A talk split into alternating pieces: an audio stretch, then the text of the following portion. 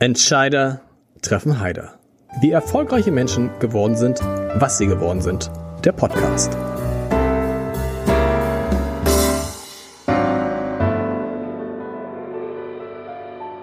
Herzlich willkommen. Mein Name ist Lars Heider und ich kann gar nicht sagen, wie ich mich auf dieses Gespräch live und vor maskiertem Publikum im äh, Grand Hotel Elysée freue, denn es war geplant vor etwa zwei Jahren. vor etwa zwei Jahren und dann haben wir das einmal verschoben und zweimal verschoben und dann haben wir es so oft verschoben, dass wir gar nicht mehr wussten, wohin wir es verschoben haben. Und dass es jetzt endlich stattfindet, ist großartig. Ähm, dass Sie da sind, ist großartig. Das Interesse an Karten war riesig. Wir hätten, glaube ich, an die 1000 Karten verkaufen können für dieses Gespräch. Ähm, das zeigt auch, dass dieses Gespräch etwas ganz Besonderes ist, dass hier zwei Menschen zusammensitzen, die man einzeln schon oft gesehen hat, aber was ich nicht wusste, die zusammen noch nie ein Interview gegeben haben. Und das ist also hier heute eine eine Weltpremiere. Und das Tolle ist immer für einen Moderator, wenn man die Menschen, die er zu Gast hat, gar nicht vorstellen muss. Weil alle sagen, wer ist der Typ mit dem Mikrofon? Die anderen beiden kenne ich. Ähm, und das ist heute auch so. Und deshalb freue ich mich sehr, dass Michael Otto und Alexander Otto heute hier sind. Und ich habe mir überlegt, wie halte ich die beiden jetzt im Audio auseinander? Und da hilft uns etwas. Alexander Otto und ich kennen uns schon sehr, sehr lange weil er mich mal auf einer Pressekonferenz vor 25 Jahren, kann das sein, ansprach und sagte, Mensch, ich finde es toll, Sie haben auch so lange Haare wie ich. so, und so kamen wir ins Gespräch. Alexander Otto und ich duzen uns. Also, und das, ich würde sagen, lieber Alexander, das behalten wir bei. Lieber Herr Otto, das ist nichts gegen Sie, aber erstmal gebietet es mir der Respekt, einen Hamburger Ehrenbürger zu duzen. Da muss ich noch mal 30 Jahre älter werden, glaube ich. Ähm, und es hilft uns audiomäßig. Also, wenn ich sage du, meine ich Alexander. Wenn ich sage lieber Herr Otto, meine ich Michael Otto. So kann man sich das, glaube ich, merken. Ich hoffe, Sie sind alle damit einverstanden. Und so kommen wir durch die nächsten vier, fünf Stunden, glaube ich, ähm, ganz gut durch.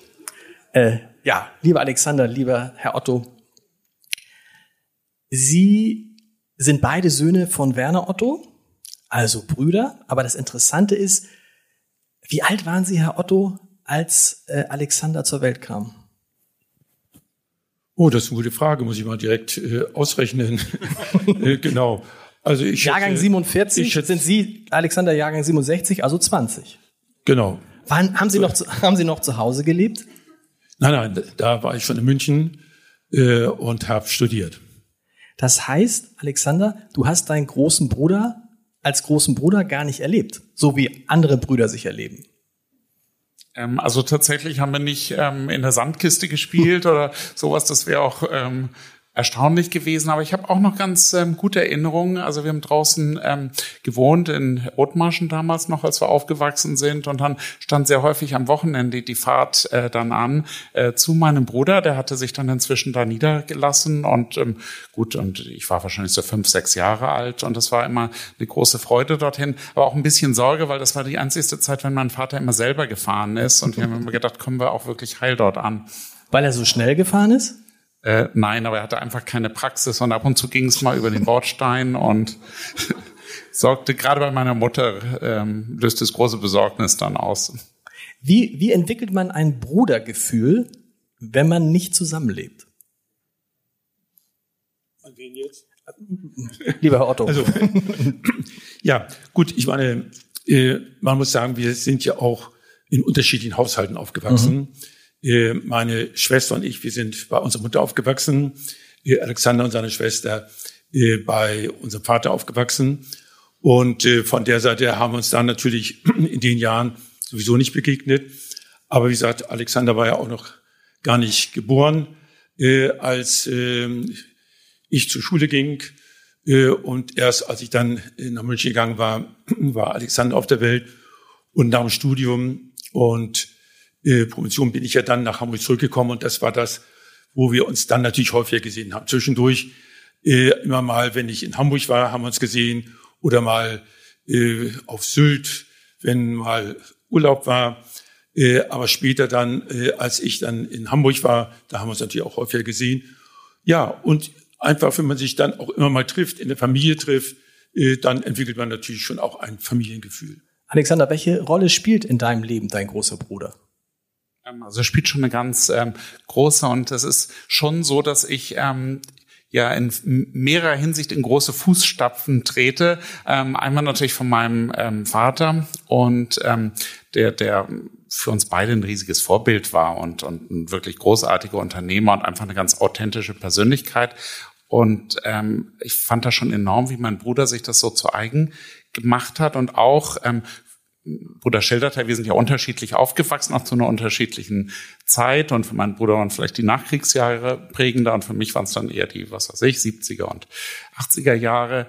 Ähm, aber trotzdem ist es dann schon äh, so, dass ich immer einen wahnsinnigen Respekt äh, davor hatte, was er alles geleistet hat und aufgebaut hat. Und wir beide haben schon gemeinsam, dass wir auch sehr früh uns interessierten, was passiert da in der Firma. Es lag mhm. auch so ein bisschen an unserem Vater, der uns das dann auch immer sehr stark auch ähm, vermittelt hatte. Aber wir haben beide irgendwie Freude daran gefunden.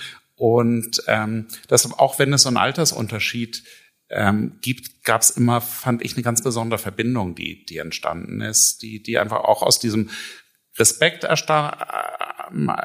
entstanden ist. Auf der anderen Seite natürlich hat man dann schon eine gewisse Lockerheit dann auch wieder in der Familie. Das ist, äh, das ist klar. Hat ihr, hat ihr Vater Ihnen früh vermittelt, lieber Herr Otto, dass er schon sich wünschen würde, dass Sie ins Unternehmen gehen? Ja, das eigentlich schon sehr, sehr früh. Ich bin ja praktisch mit dem Unternehmen aufgewachsen. Äh, mein Vater hat ja nach dem Krieg als erstes eine Schuhfabrik gegründet. Und äh, ich war dort eigentlich täglich auch in der Schuhfabrik so als, als Fünfjähriger, Sechsjähriger und habe vor allen Dingen äh, die Lederreste, die in einem gesonderten Raum immer gesammelt wurden äh, und die da abtransportiert wurden, die habe ich dann immer untersucht auf größere Stücke. Und mit den größeren Stücken bin ich dann zum nächsten Schuster gegangen und habe die verkauft. Da habe ich also zumindest mein einfach so mitgenommen. Einfach mitgenommen, denn die sollten sonst wurden ja abtransportiert Stimmt, und entsorgt. Ja. Äh, aber da wurden manchmal auch größere Stücke dann äh, waren mit dabei und das war zumindest äh, für mich eine Möglichkeit, dann schon ein bisschen Geld zu verdienen. Nein, und mein Vater sagte dann, ich habe dann später auch, auch äh, gejobbt, immer mal in Schulferien äh, in der Firma. Und der sagte, ja, das wirst du später schon mal übernehmen und das machst du schon. Äh, also von der Seite war es eigentlich irgendwo selbstverständlich und eigentlich erst, sagen wir mal, nach dem Abitur habe ich mir noch mal Gedanken gemacht, ist es eigentlich das, was ich wirklich hm. will in meinem Leben, Unternehmer zu werden? Oder für mich wäre alternativ auch noch der Arztberuf, also Medizinstudium in Frage gekommen. Und dann habe ich mich aber doch eben für Unternehmertum entschieden. Ähm, und ich muss sagen, habe es bis heute nicht bereut, weil das Spannende finde ich, dass im Grunde beide Gehirnhälften äh, dann gefordert sind. Nämlich einmal das analytische, rechnerische, auf der anderen Seite aber auch das Kreative, dein Unternehmen aufzubauen, weiterzuentwickeln. Das sind kreative Prozesse. Und das finde ich also nach wie vor eben spannend an dem Unternehmerberuf. Wie war das bei dir, Alexander? Papa gesagt, Alexander, ich habe extra noch ein zweites Unternehmen gegründet, damit es da keinen Streit gibt mit dem Michael. Das machst du jetzt. Es ist gar nicht so falsch, wie du das äh, sagst. Er hat sich das tatsächlich immer sehr gewünscht und hat mich auch schon sehr früh dabei äh, gehabt. Und das natürlich in dem Immobiliengeschäft, das war dann ein bisschen anders. An auf den Reisen, also viel auch in Nordamerika und sind durch die Städte gegangen und er hat dann immer seine Vorstellungen beschrieben, wie sich bestimmte Ecken dann entwickeln, gut oder nicht so gut. Und natürlich haben wir ganz viele Shoppingcenter dort ähm, immer angeschaut war teilweise ganz interessant und wenn sich dann jemand mal beschwerte, also meiner Mutter war es dann manchmal ein bisschen, bisschen viel und äh, dann ähm, sagt er mal, sei, sei froh, dass äh, wir nicht im Kohleabbau tätig sind. da sind die Besichtigungen nicht ganz so schön wie in den Shoppingcentern. Naja, also in jedem Fall war das ein Thema.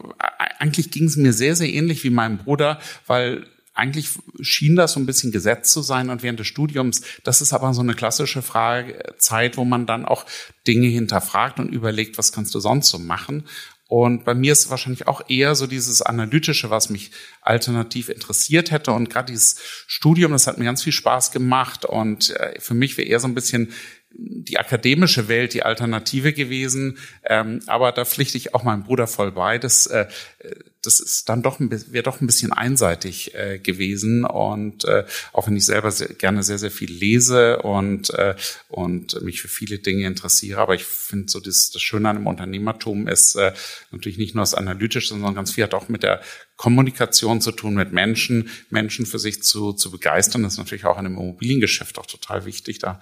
Und viele Akteure einbinden muss, äh, um und und vielleicht auch eine politische Unterstützung ähm, dort zu gewinnen. Also in der Hinsicht äh, äh, bin ich nach wie vor super froh, diesen, diesen Job gewählt zu haben und das ist auch ja mein größtes Hobby. Ein Unterschied gibt es ja zwischen Ihnen beiden. Sie, lieber Herr Otto, haben ein Unternehmen übernommen, das war ja noch gar nicht so groß. Ne, das war ja, also wie groß war das damals, als, als, Sie, als Sie eingestiegen sind? Ja, das war äh, damals ein Einzelunternehmen. Das hat ja doch schon fast knapp äh, eine Milliarde D-Mark Umsatz okay. gemacht. Ähm, also, also, stimmt, da war es doch nicht so klein. Aber im Verhältnis nein, zu heute war es klein. Aber es war ein Einzelunternehmen, ja. es war noch keine Unternehmensgruppe, das ist richtig. Und äh, von der Seite war es ein durchaus gesundes Unternehmen, was aber schon auch schon stabil war. Ähm, aber wie gesagt, ein Einzelunternehmen. Ja. Alexander, bei dir ein großer Konzern schon, also damals ja gut, die Immobiliengruppe auch nicht so in dem Sinne. Ne? Also eigentlich ist da so, so eine gewisse, auch da eine Parallelität, dass es sozusagen zwischen meinem Vater und, und der Übernahme sozusagen einen sehr erfolgreichen und guten externen äh, gab, der mhm. das äh, äh, in der Zwischenzeit gemacht hat. Ähm, auch ECE ein ganz toll geführtes Unternehmen, also kerngesund, als ich es übernommen habe, aber natürlich auch noch sehr stark fokussiert auf das ganze Thema Shopping Center, auch noch deutlich kleiner und äh, auch auf Deutschland äh, fokussiert. Äh, und ähm, aber es war natürlich super, darauf aufsetzen zu können. Wann, lieber Otto, haben Sie gemerkt, ich bin da irgendwie in eine besondere Familie reingeboren. Das ist eine Familie, die ist nicht wie andere Familien. Also das habe ich eigentlich bis heute nicht gemerkt. Nein, ich fand das eigentlich das ergab sich einfach so. Ich meine, wie gesagt, nach dem, nach dem Krieg, äh, nach der Flucht, äh, sind wir auch natürlich nicht gerade auf eine Willkommenskultur gestoßen. Denn äh, als wir in Bad Segeberg zuerst ankamen und dort zwangseinquartiert wurden, dort in einer, einer Villa mit zwei anderen Flüchtlingsfamilien noch, da war natürlich der Hausbesitzer nicht gerade sehr erbaut darüber. Also von der Seite wurden wir eigentlich eher permanent ausgeschimpft, dass wir zu laut sind als Kinder, als dass wir da nun mit Begeisterung aufgenommen wurde, was ich auch verstehen kann. Ich meine, der hatte hinterher auch nur noch anderthalb Räume für seine Familie. Äh, gut, sind wir nach Hamburg gekommen, da hatten wir natürlich äh, das Glück, dass wir eine sehr nette Vermieterin hatten, aber haben dann auch die ersten vier Jahre praktisch in einer Zweizimmerwohnung äh, zu viert gewohnt und ähm, äh, ohne, ohne Badezimmer. Äh, sondern da war eine Waschschüssel und einmal die Woche aus der Zinkwanne wurden wir Kinder äh, abgeschrubbt.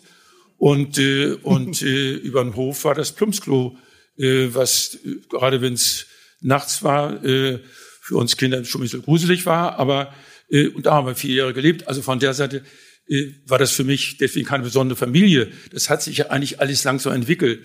Und wenn sich alles so langsam entwickelt, dann kommt das eigentlich so ziemlich einem normal vor und nicht so ganz außergewöhnlich. Ne? Wie war das bei dir, Alexander? Gab es mal so einen Moment in deinem Leben, das denkt man sich ja immer so, wenn man dann so eine ähm, Familie sieht, die solche große Unternehmen hat, dass man denkt, ach, eigentlich müsste ich gar nicht arbeiten. Ich muss eigentlich nie arbeiten und meine Kinder müssen auch nicht arbeiten und wahrscheinlich die Enkelkinder auch nicht. Das reicht eigentlich, was ich habe. Ich kann eigentlich jetzt so, ich glaube, so wäre es bei ich, ich stelle es mir bei mir so vor. Wahrscheinlich ist das völliger Quatsch. Deshalb frage ich das so gern. Ich glaube, letztendlich sind es schon so ein bisschen die Gene ähm, und, und was einen antreibt. Und mir macht das einfach wahnsinnig viel Spaß. Also selbst leider bei mir so eine gewisse Schwäche, auch wenn ich dann im Urlaub bin oder so, dass ich selten dann sage, so, jetzt mache ich dann auch häufiger, jetzt lege ich mich mal hin und sitze mal in der Sonne, aber meistens nach zehn Minuten fällt mir schon wieder was anderes ein und äh, mal wieder Ideen, was man sonst noch so machen könnte. Gut, ich mag auch viele andere Dinge gern wie Sport und ähnliches und in der Hinsicht äh, bin ich da immer doch relativ äh, umtriebig, manchmal ein bisschen zu viel. Und, ähm, und deshalb sozusagen macht mir das auch mal viel Spaß, Dinge zu machen. Deshalb wäre wär das, glaube ich, sehr, sehr schwer. Also ich würde mich sehr schwer tun mit, äh, mit ähm, Sabbaticals und, und mal wirklich so Gar komplett nichts, ähm, nichts zu tun. Ist es dann, und dieses Gefühl, ah, existenziell kann uns nichts passieren, so als, als, als, als junger Mensch meine ich. Das ist ja was anderes, als wenn man das jetzt in der Rückschau sieht. Aber man denkt, oh, ist das ein, ist das ein tolles Gefühl, dass man weiß, ah, eigentlich sind wir durch. Ich weiß nicht, vielleicht denkt man gar nicht so viel drüber nach, okay. weil jeder, glaube ich, irgendwie so in seiner Position ist und, und davon ausgeht, das ist sicher ein extrem angenehmes Gefühl natürlich, dass man sich nicht um die Existenz mhm. Sorgen machen muss im Grundsatz. Dafür gibt es natürlich viele andere Themen und Erwartungen, die sich, die sich widerspiegeln. Also deshalb glaube ich, ähm, ist ähm, sicher, also sind wir ne, dadurch natürlich privilegiert äh, ähm, aufgewachsen bis zum gewissen, äh, bis zum gewissen Punkt. Ähm, gut, auf der anderen Seite gibt es natürlich eine ganze Menge Erwartungen. Und, und äh, hohe Verantwortung, dazu kommen wir gleich noch. Die Verantwortung ja. ist natürlich auch da. Ich hatte das große Glück, ähm, den Vater tatsächlich auch noch einmal interviewen zu können. Er war damals schon über 90. Das sind so Momente, die man nicht vergisst.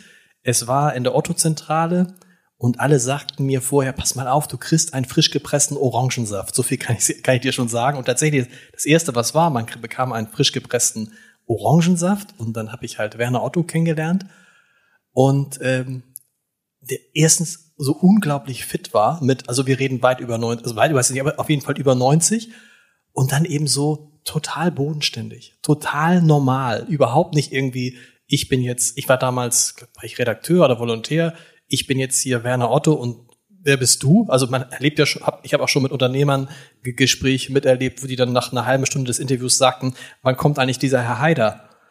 Und ähm, so, beste Beispiel übrigens Friedrich Merz. Gibt es Fans von Friedrich Merz hier im Saal? Friedrich Merz war neulich auch in dieser Podcast-Reihe da. Es war sehr spät am Abend. Wir haben es aufgezeichnet im Podcast-Studio, 22 Uhr 10, glaube ich. Er rief dann um 21.45 Uhr an, ob ich ihm noch mal eine Pizza bestellen könne, was ich dann natürlich getan habe. Dann kam er, da war die Pizza kalt. Ähm, und er setzte sich dann in den Raum, nachdem er die Pizza aufgegessen hatte, guckte mich an und sagte, und wie heißen Sie noch mal? Und dann fing das Gespräch an. Als Beispiel, sowas wäre Werner Otto niemals passiert. Was mich aber gefragt habe bis heute, was hat ihn eigentlich angetrieben? Weil mein Gefühl war, dass reich zu werden, Macht zu haben, das war nicht sein Antrieb. Was war sein Antrieb? Nein, sein Antrieb war die unternehmerische Herausforderung, die unternehmerische Aufgabe. Das ist, was ihm immer Spaß gemacht hat. Er hat sich ja auch schon sehr früh selbstständig gemacht, natürlich mit einem kleinen Einzelhandelsgeschäft, äh, zuerst ähm, äh, vor dem Krieg, äh, dann in dem Krieg auch, äh, dann äh, in Westpreußen mit einem Schuhgeschäft. Das heißt also, er hatte sich eigentlich immer selbstständig gemacht. Äh, und äh, das war eigentlich so auch äh, seine Begeisterung. Und wenn irgendwo einer eine Idee hatte, dann hat er immer die Idee gleich weitergesponnen, so dass Freunde von ihm immer schon dachten, er will ihm die Idee klauen. Mhm. Dabei hat er eigentlich nur weitergedacht und was man alles draus machen kann. Und ähm, äh, einfach der Spaß dran, ein Unternehmen, ein Unternehmen aufzubauen, Ideen in die Tat umsetzen und dann mal zu machen, loszulegen. Äh, das ist was, was ihm Spaß gemacht hat, äh, dass hinterher das Ganze natürlich aufgehen muss. Äh, wenn man weiter existieren will, wenn man Arbeitsplätze halten muss, ist klar. Aber das war nicht sein Hauptantrieb. Ihn hat eigentlich immer auch die Zukunft total interessiert. Also er war wenig in der Hinsicht, dass er gesagt hat, so jetzt hat er Otto Versand aufgebaut, jetzt muss er das im Detail weiter managen und es muss so bleiben. Also er war kein Mikromanager, sondern eher jemand für die große Linie und nachdem das Erfolg eigentlich immer das Ziel ist aufzubauen, dann in gute Hände zu übergeben und dann zu schauen, was ist das nächste. Und so hat er dann auch gestartet mit den unterschiedlichen Immobiliengesellschaften, die ihn äh, interessiert haben und, und aber auch so Themen wie Autowaschanlagen was dann nicht funktioniert mhm. hatte und er dann auch wieder eingestampft hat. Also da war er dann noch ziemlich konsequent, was nicht funktionierte, das dann auch wieder abzudrehen. Ist das ein Erfolgsgeheimnis, dass man im Alter so fit bleibt? Das ging ja, das war Helmut Schmidt ja auch so. Helmut Schmidt hat sich eigentlich, hat viel über die Vergangenheit gesprochen, aber in Wahrheit hat er sich bis zum letzten Tag für die Zukunft interessiert. Das gleiche sieht man bei äh, Klaus von Donani jetzt, dem man ja auch gar nicht seine 92, 93 Jahre ansieht. Ist das sozusagen, wenn du immer dich für die Zukunft interessierst, dann hätte ich das extrem jung, ne? Ja, aber das ist doch genau das, was spannend ist. Denn ich meine, über die Vergangenheit zu reflektieren, äh, gut, kann mal ganz, ganz interessant sein, aber das ist ja nicht, was einen weiterbringt, sondern eigentlich immer wieder zu sagen, wie geht's weiter? Äh, welche Möglichkeiten sind da? Äh, sich auseinanderzusetzen. ob es jetzt im Wirtschaftsbereich, im politischen Bereich, im gesellschaftlichen Bereich ist, mit der Zukunft. Denn in der Zukunft gedenken wir zu leben. Alexander, wie war das für dich? Dein ähm, Vater war, dann ist auch gleich der Werner Otto Teil zu Ende, keine Sorge. Dein Vater war berühmt dafür, einige sagen berüchtigt, dass er bis ins hohe Alter nicht nur am Schreibtisch gesessen hat, sondern auch durch die Einkaufszentren geflitzt ist. Und es gibt, es gibt da äh, durchaus leitende Angestellte, die gesagt haben, puh, ich kann kaum mithalten mit dem Chef, so schnell wie der ist. Wie war das, dass er so lange operativ tätig war? Hier sitzen oft Unternehmer, die sagen, die Übergabe ist gar nicht schwer und schön ist es, wenn dann ein klarer Cut ist. Das war ja bei euch nicht. Er war ja immer noch relativ präsent, also gerade bei ECE. Ja, aber in einer extrem angenehmen Weise. Und ich glaube, das ist wirklich toll, dass er nicht dieses Mikromanagement äh, sozusagen gemacht hat, also nicht versucht hat, unbedingt Einfluss zu nehmen, aber er hat sich Dinge gerne angeschaut. Und es war teilweise extrem motivierend, wenn wir dann gemeinsam in ein Center gefahren sind und der Center Manager durfte dann Werner Otto dann auch auch zeigen, was er gemacht hat und er hatte sehr viel Respekt den Menschen ähm, entgegengebracht. Also es war jetzt nicht unbedingt der Wunsch, dann alles zu kontrollieren, sondern einfach teilzuhaben oder auch Impulse zu geben, eher für Neues, aber nicht sozusagen unbedingt in das Detail rein zu regieren. Und das hat die ganz diese diese Zusammenarbeit total angenehm gemacht und ganz im Gegenteil, also mir ging es ähnlich wie mein Bruder es vorhin ja auch erwähnt hat, gesagt hat, du schaffst das schon, du machst das schon und ähm, am liebsten hätte er mich gleich sozusagen in den äh, Chefsessel mit 27 äh, gesetzt. Das wäre natürlich ein totaler Fehler gewesen, ohne jegliche Berufserfahrung. Da habe ich ihn dann nochmal bremsen müssen, sozusagen. Und äh, Gut, das war, war ich nachher 33. Äh, also es war immer noch schnell genug oder, oder ein sehr, sehr schnelles Tempo. Und ähm, aber das zeigte sozusagen, dass er da auch ein sehr starkes Vertrauen hatte in, in, in meinen Bruder und, und in mich. Und das hat, äh, das hat einen wahnsinnigen Antrieb verliehen. Wie ist das? Das ist richtig, das konnte ihm eigentlich gar nicht schnell genug gehen. Bei mir hat er auch gemeint, ach, Abitur musst du eigentlich nicht haben. Du kannst du schon vorher zu mir gehen. Ich habe auch kein Abitur und siehst ja, was ich gemacht habe. Und dann nach dem Abitur hat er gesagt, na, jetzt kommst du aber sicherlich. Da habe ich gesagt, nein, nein, ich will erstmal unabhängig werden. Also erstmal äh, habe ich eine Banklehre gemacht, dann ein Studium und mich selbstständig gemacht und so weiter. Weil ich gesagt habe, ich will die Unabhängigkeit haben. Aber am liebsten hätte er mich auch sofort gesehen. Aber es war gut, dass ich natürlich auch meine eigene Entwicklung erst gemacht habe. Und wie ist es dann, wenn man im eigenen Unternehmen, im Familienunternehmen arbeitet, auf einer, sagen wir mal, mittleren Ebene, aber eben nicht ganz oben, stelle ich mir schwierig vor, wenn alle wissen, naja, das ist ja einer der Ottos. Ich muss zugeben, es war extrem anstrengend. Also diese sechs Jahre, das waren wahrscheinlich die toughesten irgendwie, weil man auf der einen Seite natürlich seinen Job gut erledigen musste und zweifelsfrei idealerweise auch mindestens so gut wie die Kollegen und äh, vielleicht noch einen Tick besser und gleichzeitig natürlich auch so Beziehungen aufzubauen mhm. mit Menschen im Unternehmen und außerhalb, weil irgendwie so diese Perspektive vorgezeichnet war. Und äh, sagt einem dann einer auch weg, also weiß ich, wir haben so einmal im Jahr ein Gespräch und dann, dann sagt einem der Vorgesetzte, was gut war, was schlecht war. Gab es das dann damals bei dir auch? Ich stelle mir gerade vor, Herr Otto, das haben Sie ganz großartig gemacht dieses Jahr. Also ist nicht zu meckern. Also ich hatte ein ganz, ganz großes äh, Glück, dass also ich bin eingestiegen als Projektentwickler, habe also Immobilien entwickelt, das eine super Disziplin ist und super viel Spaß macht inhaltlich. Also das war total klasse. Ähm, was aber extrem hilfreich war auf dem Weg war, war mein Vorgänger Dr. Heinrich Kraft, der das Unternehmen viele Jahre geleitet hat und selber sozusagen auch in einem Alter war. Er ist dann mit Anfang 60 in sozusagen Ruhestand gegangen und diese Jahre hat er mich sehr eng begleitet und auch, äh, auch auf eine freundliche, aber bestimmte Weise auch mal Hinweise gegeben, gesagt, Mann, das hätte ich jetzt anders gemacht okay. und so. Und er hatte dann auch immer recht. Also wenn er das mal gesagt hat, das hat er nicht so häufig gesagt. Ähm, aber das war super, dass man dadurch auch einen Mentor hatte, von dem man lernen konnte, auch in diesem Operativen, weil mein Vater dann natürlich auch ein bisschen zu weit weg war von diesem Tagesgeschäft in diesen Dingen. Und äh, das war extrem hilfreich. Dass man in einer Familie unter den Kindern gleich zwei findet, die so, solche Unternehmen wie ECE e und wie Otto leiten können und leiten wollen. Das ist ja fast vielleicht noch wichtiger. Was ist das? Ist es Zufall? Ist es Glück? Sind es die Gene? Also vielleicht kann man sagen, in den Genen äh, steckt es drin, dass man vielleicht unternehmerisch Freude hat, Spaß hat, vielleicht auch gewisse Fähigkeiten hat. Aber auf der anderen Seite ist natürlich auch immer Glückssache. Denn wie gesagt, es hätte ja auch sein können, dass wir uns durchaus äh, auch anders entschieden hätten und gesagt haben, ja, also etwas anderes interessiert mich doch noch mehr. Äh, und sagen wir mal, für unseren Vater war es eigentlich ziemlich selbstverständlich, dass Alexander und ich jeweils in die Unternehmen hineinkamen. Aber wenn wir gesagt hätten, nein, wir wollen was ganz anderes machen, hätte er es auch akzeptiert. Hätte es auch akzeptiert. Er hat ja bei seinen übrigen Kindern äh, auch mhm. absolut akzeptiert, dass sie ganz andere äh, Berufe äh, ergriffen haben. Und von der Seite gehört sicherlich beides zusammen. Natürlich entsprechende Voraussetzungen, aber auch vielleicht das Quäntchen Glück, dass dann auch zwei Söhne beide Freude daran haben, die unternehmerische Laufbahn. Und es können. Es hätte ja auch sein können, Sohn hin oder her, Alexander, du machst es und irgendwann stellt der Vater fest oder du selbst, das ist nicht meins. Hätte er es, hätte er es gesagt, wenn er das Gefühl hätte, der kann es nicht, hätte er dich dann da rausgenommen? Also ich finde, bei mir ist es ein bisschen schwierigere Frage, weil er dann doch schon relativ betagt daneben mhm. auch war, weil wir ja 58 Jahre Altersunterschied äh, haben.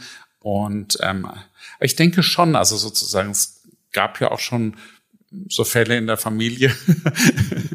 ähm, also da war er dann, glaube ich, auch sehr ehrlich. Und das ist, glaube ich, auch ist weder gut fürs Kind noch für die genau. Familie. Genau. Und das hat er schon sozusagen natürlich realisiert.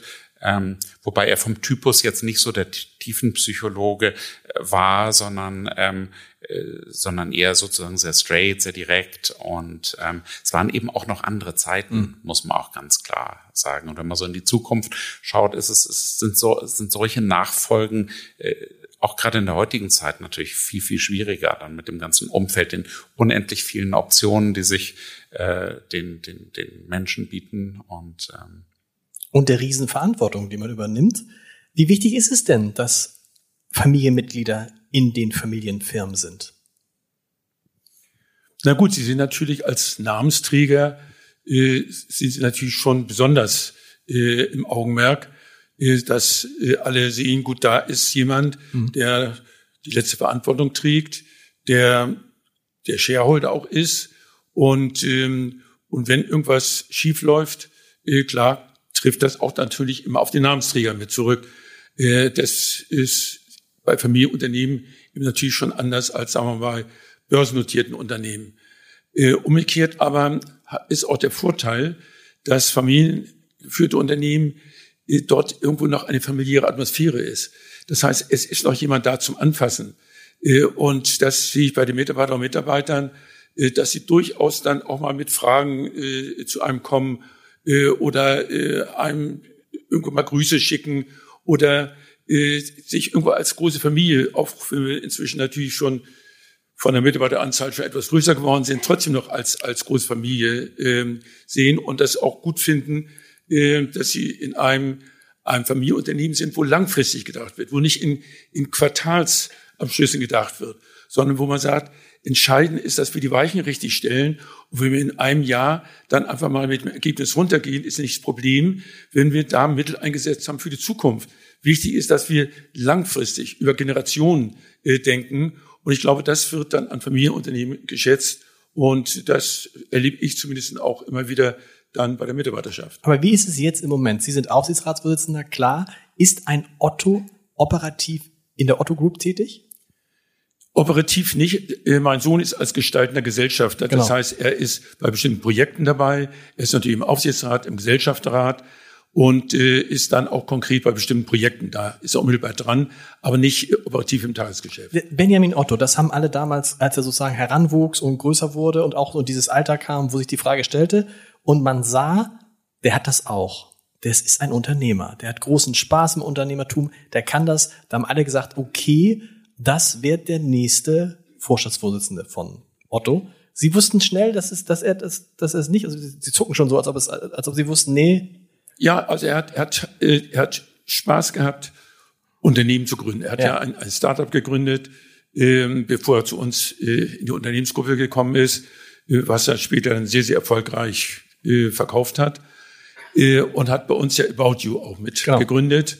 Das heißt also wieder ein Startup, was im Augenblick wir ja im letzten Jahr an die Börse gebracht haben und was eben auch außerordentlich erfolgreich ist. Aber er hat auch ganz klar gesagt, das bringt ihm Spaß, neue Dinge zu entwickeln. Aber er ist nicht derjenige, der operativ jetzt wirklich äh, da die, die Spitzenleistung bringt, sagt, das können andere besser. Mhm. Und deswegen hat er auch ganz klar gesagt, er möchte nicht den Weg gehen, jetzt über Vorstand und eventuell mal Vorstandsvorsitzender, äh, sondern er möchte dann eher von der Gesellschaft, von der Aufsichtsratsseite das Unternehmen als Familienunternehmen dann weiterführen. Und da gibt es ja genügend Beispiele. Man kann ein Unternehmen als Familienunternehmen entweder aus der Vorstandsseite oder aus der Aufsichtsratsseite als Familienunternehmen weiterführen. Und das finde ich vollkommen in Ordnung. Das hat er auch meines Erachtens genau richtig gesehen. Mhm. Das sind seine Stärken, die strategischen Entwicklungen, äh, die Weichenstellung. Das ist das, äh, wo er einen guten Blick hat, wo er Stärken hat. Und äh, operativ, das sagt können andere besser. Und das finde ich absolut richtig. Alexander, wie ist das, Beate? Du hast ja auch Kinder, die wachsen auch heran. Redet man dann schon mal und sagt, wie sieht's denn bei euch aus? In welche Richtung soll es denn gehen? Könntet ihr euch vorstellen, eines Tages auch mal in das Familienunternehmen, an welcher Stelle auch immer, einzuscheren?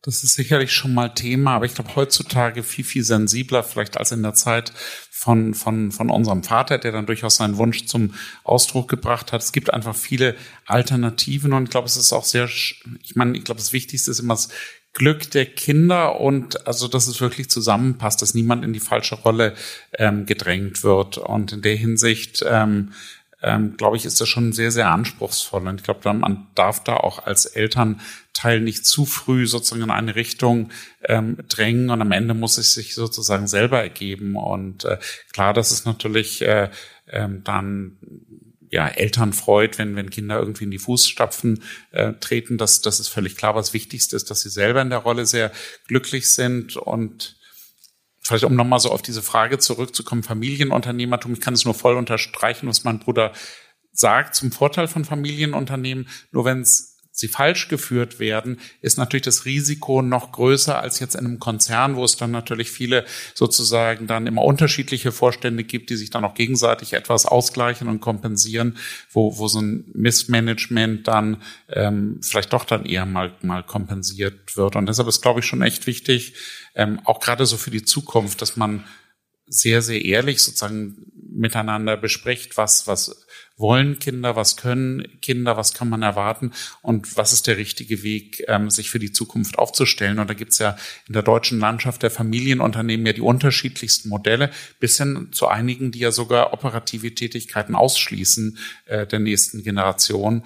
Und diese Modelle müssen nicht, ähm, nicht weniger erfolgreich sein. Ich finde nur wichtig, dass man es möglichst versucht, dann auch zu, zu durchdenken und zu thematisieren in der, in der Familie. Weil beschäftigen muss man sich als Kind ja trotzdem damit, weil eines Tages, wenn es nicht anders läuft, ist man auf jeden Fall Besitzer, ein Teilbesitzer dieser Firma. Das heißt, man ist auf jeden Fall als Eigentümer ja so oder so gefordert. Trotzdem, Sie beide haben das angesprochen, ähm, ist es sicherlich auch nicht immer leicht, das Gesicht so einer Firma zu sein. Das ist vielleicht auch schön. Andererseits ist natürlich, wenn jeder weiß, das ist doch der, ist es, das muss man wollen tatsächlich. Man muss auch wissen, was da auf einen zukommt. Ja, das ist richtig. Denn wie gesagt, wenn irgendwas schief läuft, dann ist man natürlich auch die Person, die letzten Endes dafür gerade stehen muss. Äh, ich glaube, das hat alles seine zwei Seiten. Äh, und von der Seite muss man es in der Tat wollen dass man sagt, man hat Freude dran, ein Unternehmen als Familienunternehmen weiterzuentwickeln und sieht die Chancen, aber natürlich auch Risiken, die damit auftreten können. Aber das ist eine bewusste Entscheidung. Es gibt Familienunternehmen, gerade auch in Hamburg, das ist fast schon was jahrelang so eine Tradition. Ähm, man hat das bis heute noch, wenn mich dann alte Räderfamilien sagen, im Hamburger Abendblatt wird nie über uns berichtet, Herr Heider. Warum wird über uns nicht berichtet? Sie müssen mal mehr über uns berichten. Und dann sage ich, ja, wenn wir Sie dann fragen, ob Sie ein Interview geben wollen, müssen Sie auch mal Ja sagen, damit wir über Sie berichten können. Und wenn man dann zusammensitzt in, in einem Gespräch, putzige Szene mit einer, kann ich jetzt ja nicht sagen, eine ganz bekannte große Hamburger Räderfamilie. Und äh, da war es schon fast schwierig, äh, von Ihnen zu erfahren, wie das Unternehmen heißt. Also das wollten Sie eigentlich nicht sagen. So ein bisschen wie so ein Gespräch mit ähm, Olaf Scholz. Ähm, also, ne, der ja. Kennen Sie, gibt einen schönen neuen Witz von Olaf Scholz. Wie antwortet Olaf Scholz auf die Frage, wie spät ist es? Oder Scholz sagt, es regnet. Ähm, so, aber das hat, das war bei Otto, verbessert mich, das war bei Otto auch früher zurückhaltender, aber irgendwann ist da so ein Punkt gekommen, dass man gesagt hat, nee, wir wollen uns nicht in Anführungsstrichen verstecken, ist das falsche Wort, aber es, sondern wir wollen ähm, auch nach vorne gehen, auch weil wir glauben, dass wir eben nicht nur Unternehmer sind, sondern auch von dem, was wir machen, der Gesellschaft was zurückgeben müssen. oder wie kam dieser Prozess, dass die Ottos sich wirklich, äh, dass, dass sie beide die Gesichter auch zeigen, dass die, dass sie auch eine Rolle spielen in der Stadtgesellschaft, während andere sich ja da komplett, also äh, man muss nur überlegen, so ein Abend wie hier mit einem der Besitzer von Shibo wäre, glaube ich, ich wüsste, und selbst wenn sie, es könnten sogar sein, dass sie hier jetzt sitzen, aber ich würde sie gar nicht erkennen. Ist das eine bewusste Entscheidung gewesen, ist die Frage. Ja, wir haben also eigentlich schon sehr früh gesagt, dass wir durchaus transparent sein wollen. Ähm, und weil wir als Wirtschaftsunternehmen natürlich Teil auch der Gesellschaft sind und haben eben auch Bedeutung, Einfluss auf die Gesellschaft von den Arbeitsplätzen bis äh, letztens zu unseren äh, Tätigkeiten, zu den Steuern, die wir zahlen. Und von der Seite ist es wichtig, dass wir auch transparent sind und zeigen, wie wir wirtschaften und was letztendlich auch unsere Werte, unsere Wertvorstellungen sind. Und deswegen haben wir auch äh, sehr früh uns schon entschieden dazu, dass wir beispielsweise unsere Bilanz, unseren Jahresabschluss äh, auch im entsprechenden Geschäftsbericht veröffentlichen, für jeden zugänglich, denn es gibt ja heute noch große Familienunternehmen, äh, wo man nicht weiß, welche Gewinne sie machen, hm. weil sie das nicht veröffentlichen, was auch möglich ist. Vielleicht machen sie keine Gewinne. Wenn, Doch. Die, wenn die entsprechende Rechtsform da ist, ja. ist das möglich, dass man die Gewinne nicht ausweisen muss. Das finde ich, ist nicht unser Stil. Wir sagen, wir wollen transparent sein und wie gesagt, wir sind Teil der Gesellschaft und das haben wir sehr früh begonnen. Natürlich waren wir auch früher, sagen wir mal, mit Presseveröffentlichungen eher etwas zurückhaltender. Das ist vielleicht etwas die hanseatische Art, dass man sich da nicht aufdrängen will. Aber umgekehrt, wenn wir gefragt wurden, haben wir eigentlich auch immer Interviews gegeben oder waren bereit, auch Auskunft zu geben. Und da sind wir im Laufe der Jahre, sind wir heute sicherlich mitteilsamer geworden, uns mal so zu sagen, äh, dass wir auch selbst sehr viel mehr Presseinformationen nach außen geben, äh, auch mehr Pressegespräche mit den verschiedenen Vorständen oder mit den Geschäftsführern von Tochtergesellschaften stattfinden. Das hat sich natürlich im Laufe der Jahre dann weiterentwickelt. Aber wie gesagt, der Grundsatz, dass wir äh, transparent sein wollen, den hatten wir schon sehr früh gefasst. Und Alexander, immer dann auch so, ähm, dass es nicht nur um Wirtschaft geht, sondern du tauchtest dann auf, zum Beispiel im Sport, im Bereich Tennis, beim HSV, äh, Kunst, Kunsthalle auch das eine be bewusste Entscheidung zu sagen, also wir müssen dieser Stadt, ähm, in der wir relativ unaufgeregt leben können. Das ist, glaube ich, so. Das ist wahrscheinlich, in anderen Städten wäre das wahrscheinlich schwieriger. Ne? Also wenn man dann so, da würde dann, würde dann schauen, oh, da kommen sie, die großen Unternehmer und so. Das in Hamburg wirst du wahrscheinlich relativ in Ruhe gelassen, obwohl dich viele Leute erkennen. Ja, absolut. Also ich finde das sehr, sehr angenehm und, und toll sozusagen. Es erhöht die eigene Lebensqualität in der Stadt, dass die Menschen hier auch sehr hanseatisch und natürlich im Umgang sind. So in der Regel natürlich, ähm, gibt es natürlich mal ein paar Ausnahmen. Und ähm, das sind so Themen, die mir persönlich auch am Herzen lagen, wo man selber sozusagen Bereiche, in denen man sich, für die man sich interessiert, wo man dann auch irgendwie mitgestalten kann. Und es ist, glaube ich, auch kein Geheimnis, dass ich ein ganz großer Sportfan bin und gerade aber auch so Themen mich interessieren, wie schafft man es, mehr Menschen zum Sport zu bringen, in welche Richtung entwickelt sich der Breitensport äh, und, und Vereinssport, was kann man tun, was ist so die Verknüpfung auch zwischen dem Hochleistungssport und, und dem Breitensport. Also so, da habe ich so einige Förderungen, die ja so in dieser Schnittstelle sind, wie zum Beispiel in Rotenbaum. Ähm, weil ich glaube, man braucht auch so ein paar Leuchttürme dann auch, um junge Menschen auch wieder zu begeistern, Sport zu machen. Und das sind einfach Themen, die mich total interessieren und, äh, und wo ich mich total gerne einbringe, wie, wie damals auch bei der Olympiabewerbung. Und äh, gut, Thema, Thema Kunst ist sozusagen so eine zweite Leidenschaft. Ähm, und das Schöne ist, dass das sozusagen auch Stiftungsaktivitäten sind, wo äh, wir dann auch mitgestalten und auch unterstützen können mit einer gewissen Umsetzungskompetenz der ECE, zum Beispiel, dass wir damals ähm, den Umbau der Kunsthalle auch selbst äh, verantwortet haben. Wobei das ganz wichtig ist, dass die inhaltlichen Vorgaben sagen, dann durch die Experten sozusagen genau. dann gemacht werden. Also das muss Aber man es kann schon sein, dass die, dass, dass die Stiftung, die Stiftung gibt Geld für ein Projekt und dann, na klar, dann baut das zum Beispiel ECE. Das ist, das schließt sich nicht aus. Genau, das schließt sich nicht aus, muss aber zum Beispiel auch nicht, ähm, nicht sein. Äh, ganz im Gegenteil gibt es ja oft auch gute Wege oder auch andere, die das auch, auch sehr gut können. Teilweise ist es aber sehr, sehr hilfreich auch gewesen, gerade bei sehr komplizierten Aufgaben oder auch äh, von dem Hintergrund äh, der, der oft sehr komplizierten öffentlichen Ausschreibungen, dass man dann Projekte doch einfacher aufgleisen kann, wenn man das so macht. Und in diesem Falle hatte sich das dann als vorteilhaft auch ausgestellt bei der Kunsthalle. Ich muss gerade, wo ich uns alle hier sehe ohne Krawatte, muss ich dran, muss ich an eine Begebenheit denken, lieber Otto. Vielleicht erinnern, Sie werden sich nicht erinnern. Ich erinnere mich.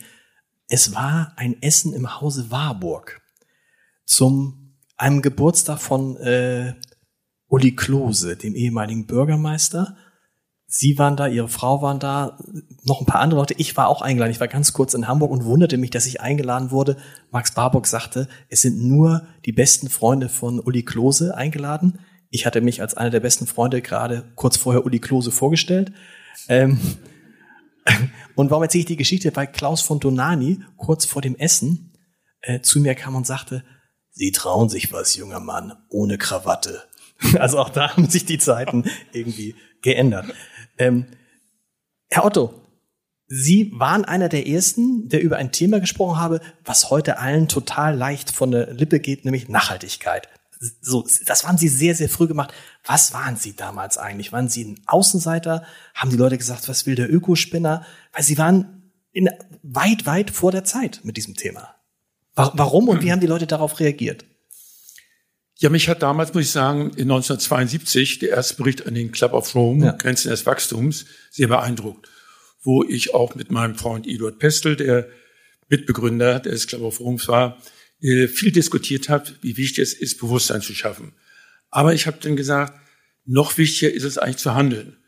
Äh, denn Bewusstsein schaffen ist gut als Voraussetzung, aber entscheidend ist ja, dass gehandelt wird. Und zu handeln, da kann man nicht sagen, die Industrie soll, die Politik soll, Nee, da muss jeder Bürger bei sich selbst anfangen und natürlich auch jeder Unternehmer bei sich selbst anfangen. Denn ansonsten kann man nicht andere auffordern. Und das war für mich eigentlich der Anfang in den 70er Jahren, so mit ersten Projekten dann bei uns im Unternehmen, in der Unternehmensgruppe. Das heißt, da war noch gar keine Gruppe im Unternehmen äh, zu Beginn. Und 1986 habe ich dann Umweltschutz zum weiteren Unternehmensziel erklärt. Ja, ich muss sagen, so äh, Unternehmer, Bekannte, die haben, naja, freundlich gesagt, dass ich wahrscheinlich ein Exot sei. Und ähm, auch im Unternehmen war es natürlich sehr unterschiedlich. Es gab einige, die waren begeistert, dass das Thema aufgegriffen wurde, weil sie es auch wichtig fanden. Dann gab es die Mehrheit, die erstmal abwarten wollten, was sich so entwickelt. Und dann gab es natürlich auch einige, die sagen, naja, jetzt sollen wir schon schauen, dass der Umsatz und das Ergebnis gut läuft. Und jetzt kommt noch Umsatz auch noch, äh, Umwelt auch noch dazu. Was sollen wir noch alles machen? Mhm. Also es war durchaus unterschiedliche Stimmung. Und da galt es eben dann sehr schnell auch möglichst die Mitarbeiterinnen und Mitarbeiter mitzunehmen. Das heißt, hier auch eine entsprechende äh, Nachhaltigkeitskultur zu schaffen. Da haben wir ein, ein Managementsystem, wo jeder Bereich dann einen Vertreter hatte, äh, der A, kommuniziert hat in die Bereiche, aber auch Vorschläge aus den Bereichen aufgenommen hat. Und da galt es immer, wenn ein guter Vorschlag zum Thema Umwelt kam aus irgendeinem Bereich, der halbwegs vernünftig war, dass wir den auch sehr, sehr schnell umgesetzt mhm. haben, um dann klar zu machen, wir reden nicht nur davon, sondern wir handeln auch und dass die und dass die Mitarbeiter und Mitarbeiter nicht das Gefühl haben, naja, man kann immer tausend Vorschläge machen, das wird ja doch nicht umgesetzt, sondern dass die auch merken, ja, ja, das wird auch umgesetzt, wir können was dazu beitragen. Aber es dauert eben natürlich schon 10, 15 Jahre, bis man das wirklich als DNA in eine Kultur hineinbekommt. Aber da wir früh angefangen haben, äh, haben wir die Zeit gehabt. Aber wie gesagt, bei Kollegen, die haben schon manchmal erstmal geschmunzelt. Ja, und dann, wenn Sie sagen, das dauert 15 Jahre, das glaube ich gerne. Was heißt das denn für die Unternehmen, die jetzt anfangen und dann ganz toll behaupten, oh, Nachhaltigkeit ist uns total wichtig, war uns schon immer wichtig. Wenn es nicht so war, bis das sich ändert im Unternehmen, dauert das ja auch 10, 15 Jahre. Also ich glaube, einmal ist das Schöne, dass in Augenblick jeder erkannt hat, dass das Thema Nachhaltigkeit, also Umwelt, Sozialstandards, äh, Klimaschutz, dass das wichtige Themen sind. Ähm, trotzdem glaube ich, müssen Unternehmen auch aufpassen, dass sie nicht dann irgendwo nur mal so ein Einzelprojekt machen und dann vielleicht noch irgendwo mal eine NGO unterstützen äh, und sagen, guck mal, wie umweltfreundlich wir sind. Also dieses sogenannte Greenwashing, hm. das wird schon sehr, sehr schnell erkannt von Mitarbeitern. Das wird von, von Kundinnen und Kunden äh, schon erkannt. Also da muss man sehr vorsichtig sein. Ähm, und heute ist natürlich immer der Vorteil, dass die Bereitschaft, äh, hier sich zu engagieren, äh, eigentlich auch in der Bevölkerung da, in natürlich auch bei allen Mitarbeiterinnen und Mitarbeitern viel, viel stärker vorhanden ist, weil auch alle sehen, wie wichtig das ist, so dass es heute sicherlich schneller gelingt, äh, dann die Mitarbeiter zu begeistern. Wenn man ehrlich und ernsthaft das auch verfolgen wird. Das, das ist wichtig. Ansonsten klappt das nicht. Aber wenn man es wirklich will, kann man heute sicherlich schneller in die Unternehmenskultur bekommen, als es damals der Fall war. Dennoch, in ein, zwei Jahren ist es äh, auch heute nicht zu machen. Wie ist es bei ECE? Ist das ein Vorteil, wenn junge Leute wissen, die jetzt einen Job suchen und die in einer anderen Situation sind als wir beide? Naja, du warst sowieso in einer ganz anderen Situation als ich, aber damals war das halt so, man bewarb sich um einen Job und es gab 100 andere, die sich auch bewerben. Wir erleben jetzt, wahrscheinlich in Ihren Unternehmen auch, ähm, wir sind auf einem Markt, wo auf einmal derjenige, der einen Job haben will, sagen kann, was er gern möchte. Welche Rolle spielt dann, wenn man weiß, okay, das sind Unternehmen, denen war Nachhaltigkeit schon immer wichtig und nicht erst seit äh, es Fridays for Future gibt? Das ist, das ist wirklich total wichtig. Und ich glaube, in der Hinsicht ist auch wichtig, dieses Gesicht des Familienunternehmers selber zu haben. Und auch, also wir merken, dass wir haben viele Bewerber, die sehen sozusagen, wie, wie wichtig uns diese Themen sind. Soziales Engagement, Nachhaltigkeit, Umweltfreundlichkeit und äh, äh war natürlich toll, dass ich so ein ganz tolles Vorbild äh, in Form von meines Bruders hatte, der das ja schon viel früher gestartet hat. Da kann man viele gute Dinge einfach dann auch nur so übernehmen und, und äh, ne, das nehmen einem viele dann natürlich auch äh, sehr viel eher ab, so dass man da auch so ein bisschen im, im, im Windschatten auch äh, segeln kann und äh, das äh, äh, eben eben entsprechend gute Dinge übernehmen. Aber es ist heute schon ein sehr, sehr äh, wichtiger Aspekt, wo durchaus auch Mitarbeiter ähm, selber auch ähm, und wir sie auch fordern, sozusagen auch das anzusprechen, wenn man Verbesserungsvorschläge hat und ähnliches. Also merkt, die, die Menschen nehmen das Thema sehr ernst und, und denken sehr stark mit, wobei man nach wie vor sagen muss, es liegt ja noch ein riesiger Weg vor uns. Wie geht's weiter mit Förderung, mit gerade in unserem Sektor in der Gebäudewirtschaft, was ist denn ja auch wirklich nachhaltig ähm, und, und wissenschaftlich der richtige Weg, die Mittel zu allokieren. Äh, das ist ja ein Thema, äh, das ist nicht immer nur schwarz-weiß, sondern da ist auch ganz viel einfach, was sind wirklich die neuesten wissenschaftlichen Erkenntnisse und wohin wird sich das entwickeln. Also auch ein Thema, was, was ich sehr, sehr interessant finde, was mich sehr bewegt auch und, ähm, und äh, aber auch sehr viele, sehr viele Mitarbeiter. Luisa Neubauer, einer der Köpfe von Fridays for Future in Deutschland, sagt, es gibt kein nachhaltiges Leben in einem nicht nachhaltigen System. Hat sie recht? Sie meint damit, dass wir nicht nur, dass wir nicht nur etwas für den Umweltschutz tun müssen, sondern dass, dass das System an sich das Falsche ist, um nachhaltig zu leben. Na ja, gut, äh, ich meine, dann muss man mal sehen, was ist denn das richtige System, um nachhaltig zu leben? Äh, sicherlich brauchen wir Systemveränderung. Das ist äh, bestimmt richtig, um einfach die Steuerung zu einem nachhaltigen Leben, zu einer nachhaltigen Umwelt äh, besser äh, in den Griff zu bekommen und fokussierter vorzunehmen. Aber da gibt es kein Vorbild und da habe ich auch noch kein Modell gehört, wie das nun genau aussehen muss, sondern man kann da nur bei Einzel, in Einzelbereichen sagen, was man ändern muss, was man verbessern muss. Das ist letztendlich auch ein Prozess, wo man ein System dann schrittweise auch hinentwickeln muss. Also Systemänderungen sind notwendig, da würde ich zustimmen. Aber wie gesagt, ein Systemvorstellung, wie es genau aussehen muss, ich glaube, äh, hat keiner, zumindest habe ich bisher noch von keinem das gehört, sondern man muss dran arbeiten, es schrittweise weiterzuentwickeln. Ich glaube, das ist so dieses Thema, was mein Bruder anspricht und was er auch sehr gut gemacht hat, dass man einfach sagt, auch mal handeln, bevor man sozusagen dann sehr lange sozusagen dann nur sich theoretisch Überlegungen anstellt, Fingerpointing macht, wer was nicht gut macht. Und ich glaube, wir alle machen immer noch Dinge, die irgendwie nicht nachhaltig sind im täglichen, äh, täglichen Leben.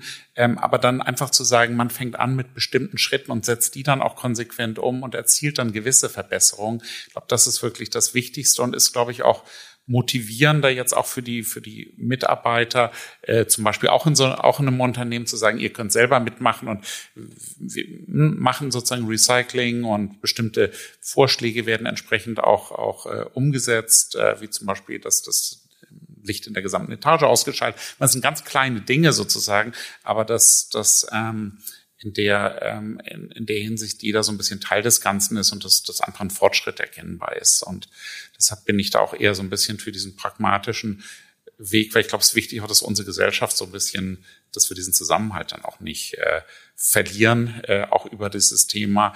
Ähm, man sieht ja auch so ein bisschen auch in den USA, dass das dann so ein, so ein Umweltthema sozusagen äh, das immer völlig auseinanderdriften kann und dann teilweise auch mal so Umweltleugner wie Donald Trump nachher äh, die, die Überhand gewinnen. Naja, wir kommen jetzt, glaube ich, das ist interessant, das hat, wer das neulich gesagt, hat das Robert Habeck gesagt, ich weiß gar nicht, wir kommen in einen Bereich rein jetzt, in, wo Politik das Leben der Menschen jeden Tag betrifft. Wir haben es in der Corona-Krise erlebt, wo viele Menschen erlebt haben, Mist, was die in Berlin, was die im Hamburger Rathaus, was die in Kiel beschließen, das betrifft ja mein Leben jeden Tag. Und wir alle hoffen jetzt, dass am 20. März die Corona, die große Corona-Krise im Wesentlichen zu Ende ist, hoffentlich. Aber im Klima, im Kampf gegen den Klimawandel ist ja genau das Gleiche. Viele, viele Entscheidungen, die jetzt anstehen. Wir erleben das jetzt bei der KfW-Förderung, die plötzlich ausläuft und 10.000 Leute sagen, äh, wie, das läuft aus. Oder wenn Menschen jetzt in Hamburg ein neues Haus bauen wollen und Solarpanel aufs Dach machen müssen. Oder wenn du deine Heizung äh, umbauen willst und ne, dann heißt es ja, Gasheizung würde ich nicht mehr machen. Gibt es vielleicht in fünf, sechs Jahren nicht mehr. Also es wird ja, es findet eine Politisierung statt über dieses Nachhaltigkeitsthema und das Beispiel Amerika ist interessant. Da war es jetzt nicht Klimaschutz, sondern andere Themen. Das kann für so eine Gesellschaft auch eine Bewährungsprobe sein, eine Belastungsprobe. Und niemand weiß genau, was der richtige Weg ist. Das ist vollkommen richtig. Also erstmal ist es deswegen wichtig, dass man von den Unternehmen selbst aktiv wird und selbst gestaltet. Und äh, mein Bruder hat ja mit der ICE wirklich eine Vorreiterrolle im Immobilienbereich im Hinblick auf Nachhaltigkeit ja wirklich äh, äh, vorgenommen äh, mit vielen Auszeichnungen. Also zeigt, man kann eben vieles machen, ohne dass es gesetzliche Bestimmungen gibt. Und das ist natürlich immer erstmal der beste Weg, mhm. dass es aus der Gesellschaft, aber auch aus den Unternehmen heraus selbst kommt.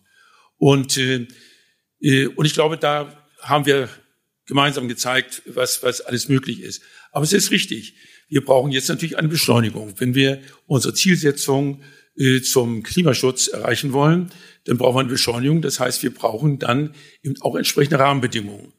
Und, äh, und das ist wichtig. Wir haben das von der Stiftung Klimawirtschaft, war früher mal Stiftung 2 Grad, die ich mal vor 40 Jahren gegründet habe, wo über 30 CEOs aus innovativen Unternehmen der Industrie, der Wirtschaft sind, auch gerade Betroffene in Unternehmen, die von der äh, vom Klimawandel besonders betroffen sind, wie aus der Stahlindustrie, äh, aus der Zementindustrie, chemische Industrie oder aus der Energiewirtschaft, die sind auch Mitglieder, wo wir ganz klar sagen, wir wollen hohe Zielsetzungen haben, unterstützen wir voll auf. Im Gegenteil, da äh, fordern wir sogar, dass äh, die Politik da hohe Zielsetzungen äh, setzt. Aber wir brauchen Rahmenbedingungen klare Rahmenbedingungen, wie man das erreichen kann. Äh, das heißt, wir haben da schon im Vorfeld äh, der Wahlen äh, Videokonferenzen gehabt, sowohl mit Herrn, Herrn Scholz, mit Herrn Habeck und mit Herrn Linder, wo wir auch dann gesagt haben, wie wir uns die Rahmenbedingungen vorstellen, haben auch ein Papier entwickelt. Und ich bin insofern eigentlich auch ganz froh, wenn man sieht, wie der Koalitionsvertrag ist. Da sind im Grunde die wichtigen, äh, entscheidenden Themen sind da angesprochen worden. Und das sind Rahmen, die wir brauchen. Es gilt jetzt darum, wie wir die im Einzelnen ausgestalten. Und vor allen Dingen kommt es jetzt aufs Tempo drauf an, wie schnell wir es machen. Aber die Rahmenbedingungen sind notwendig, um letztendlich dann innerhalb dieser Rahmenbedingungen natürlich der Wirtschaft die Freiheit zu geben, Klar. den schnellsten und besten Weg zu finden. Um Gottes Willen, man darf jetzt nicht bis zum Kleinsten alles regeln, aber die Rahmenbedingungen stimmen. Aber die große Rahmenbedingung ist doch in Sachen Energie dass Deutschland auf Kohle verzichten will, auf Gas verzichten will, auf Kernkraft verzichten will. Möglichst schnell. Und den gesamten Strombedarf aus erneuerbaren Energien haben möchte. Ähm, ein Strombedarf, den man sich jetzt noch gar nicht vorstellen kann. Ich finde, man merkt das bei sich selber. Ich fahre jetzt seit kurzem ein E-Auto. so, dann denke ich, puh, wenn aber alle in meiner Straße ein E-Auto fahren, wird es, glaube ich, knapp. So, und man muss ja nur versuchen, in Hamburg mal so eine E-Ladestation zu finden. Was ich sagen will, ist, wir brauchen, da sind wir, glaube ich, alle einig, viel, viel, viel, viel, viel mehr Strom in der, schaltet die Kernkraftwerke ab, Gas verschwindet, Kohle verschwindet. Das ist ein Weg, den Deutschland da geht, den ähm, kein anderes Land so radikal gehen will, wenn man den Koalitionsvertrag anguckt. Aber wird einem als Unternehmer da nicht so ein bisschen bange, weil man denkt so, ups, hoffentlich äh, klappt das dann mit der Stromversorgung in den nächsten 10, 15 Jahren?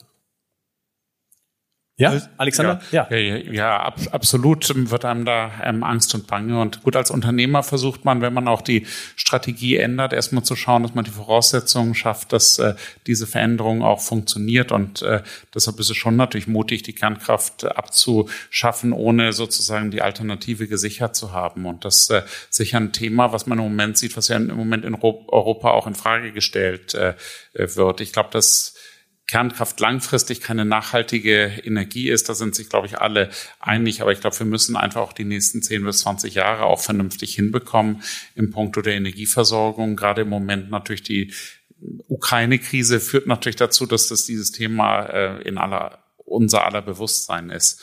Ähm, ich glaube, das ist die große Herausforderung und, glaube ich, total wichtig, dass wir auch irgendwie realpolitisch bleiben und auch zu schauen, wie schaffen wir zum Beispiel auch den größten Fortschritt bei CO2-Einsparungen, äh, in welchem Bereich allokieren wir die, äh, die Mittel. Natürlich gibt es ganz viele wünschenswerte Themen, ähm, aber wie zum Beispiel jetzt angeschnitten das Thema der, der KfW-Förderung, da gab es einfach Teile der Programme, die waren einfach nicht äh, sonderlich effizient, die wurden mhm. einfach deutlich überfördert.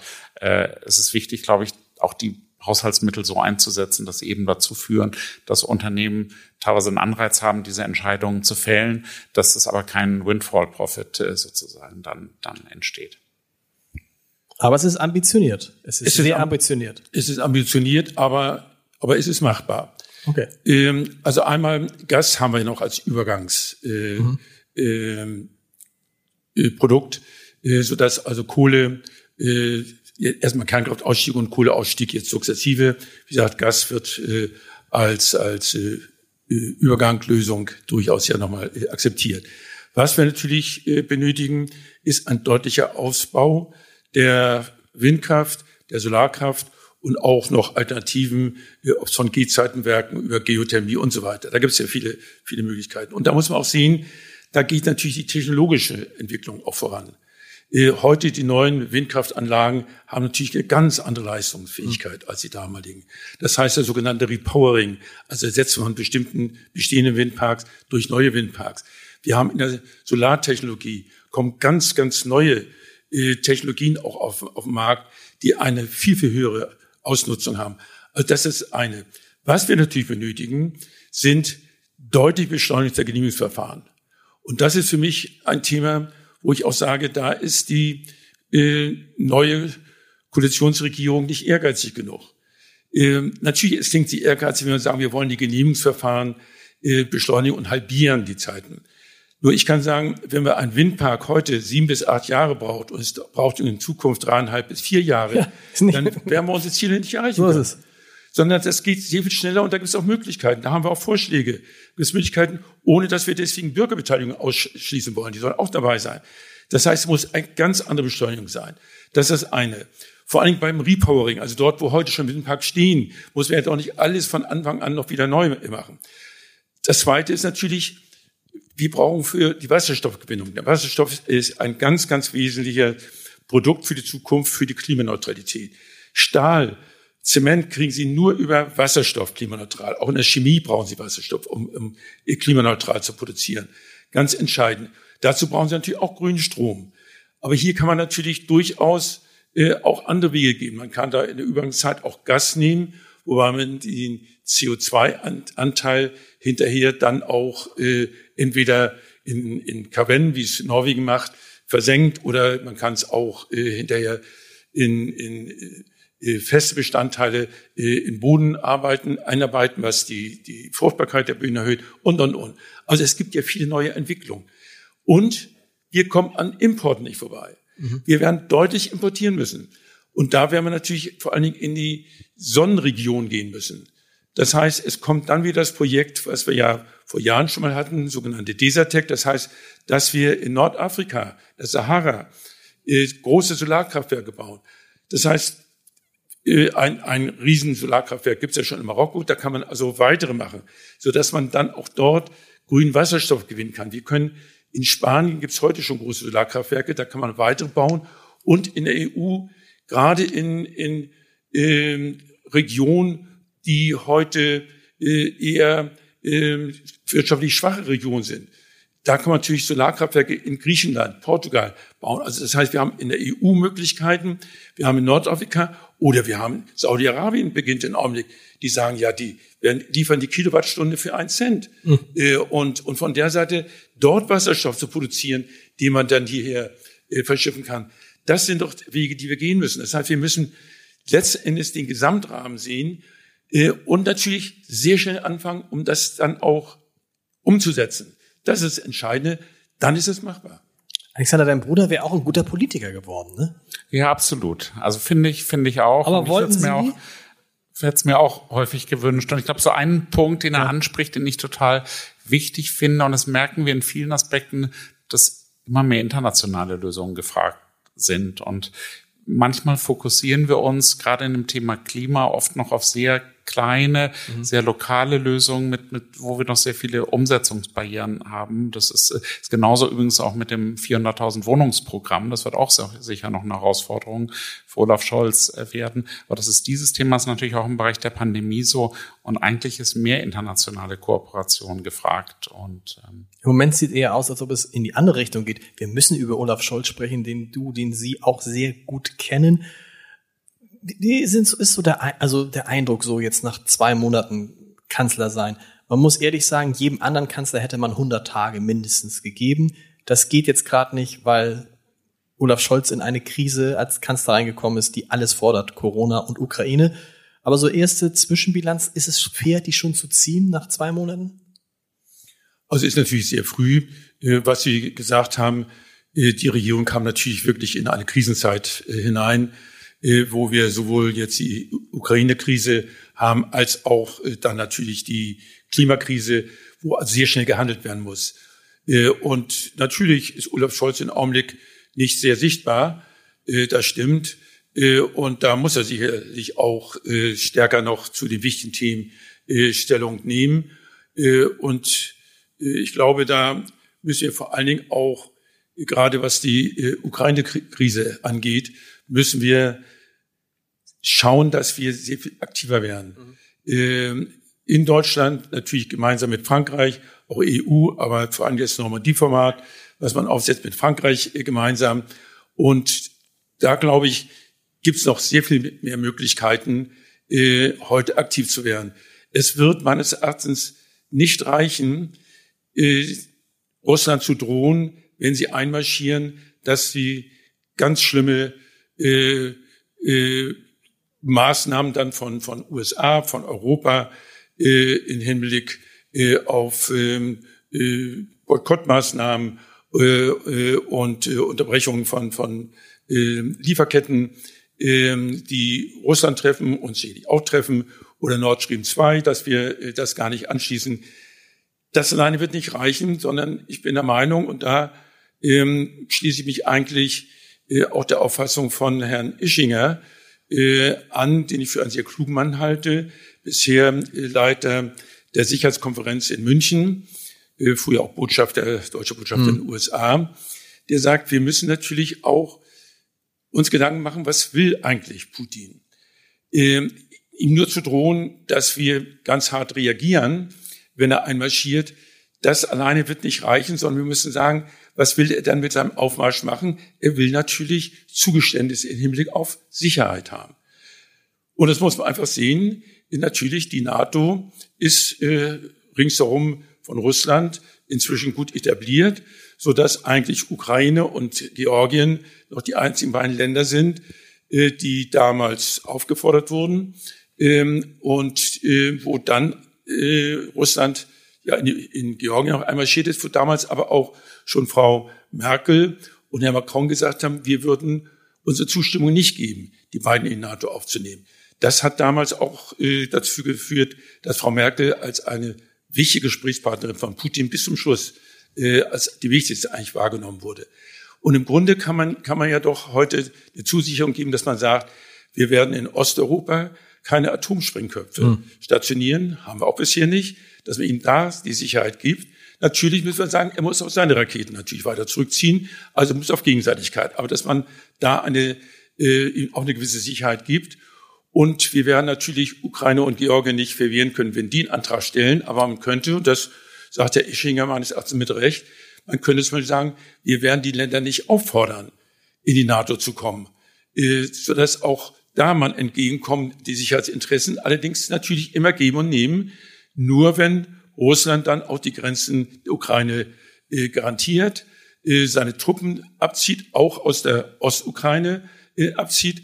Das heißt, es ist hier ein, ein Aushandeln. Aber man muss, wir, man werden nichts erreichen nur mit Drohung. Wir werden auch Russland irgendwas anbieten müssen äh, für ihr Sicherheitsbekenntnis. Morgen wissen wir mehr. Morgen ist, also wenn ihr diesen Podcast hört, dann ist es schon eine Woche her. Aber morgen ist Olaf Scholz bei Wladimir Putin. Wir gucken wir mal. Harter Break, weil wir müssen jetzt zum konfrontativen Teil kommen. Denn die beiden Unternehmen, die sie vertreten, sind in unterschiedlichen Polen unterwegs. Ich spitze es mal zu. Bei ECE e freut man sich, wenn die Menschen ins Einkaufszentrum gehen und einkaufen. Porto freut man sich, wenn die Menschen nicht ins Einkaufszentrum gehen und sich was schicken lassen. Äh, so, ich, das ist jetzt ja, ich, das ist so, das ist so, so, so, Markus, so eine Markus Lanz Frage fast schon. Ähm, wer hat es im Moment leichter, Alexander? Im Moment hat es der Onlinehandel ähm, leichter, das muss man ganz klar sagen, weil wenn man äh, sozusagen maskiert sich ins Shoppingcenter begeben muss, an jeder Eingangstür dann im Zweifelsfall noch die Impfausweise zeigen muss, was pandemisch alles andere als sinnvoll ist, weil dadurch mehr Kontakte in diesen relativ menschenleeren Einrichtungen im Moment entstehen, ähm, als es äh, sie ohnehin gegeben hätte. Äh, also im Moment ähm, wird was relativ Unvernünftiges gemacht. Also in der Hinsicht kann man sagen, gut, dass wir so gut diversifiziert sind und äh, es dem Onlinehandel zugutekommt. Umgekehrt, ähm, um, um sozusagen der Sache, weil ich auch immer dazu neige, die Dinge positiv zu mhm. sehen, dass das Glas eher halb, halb voll ist.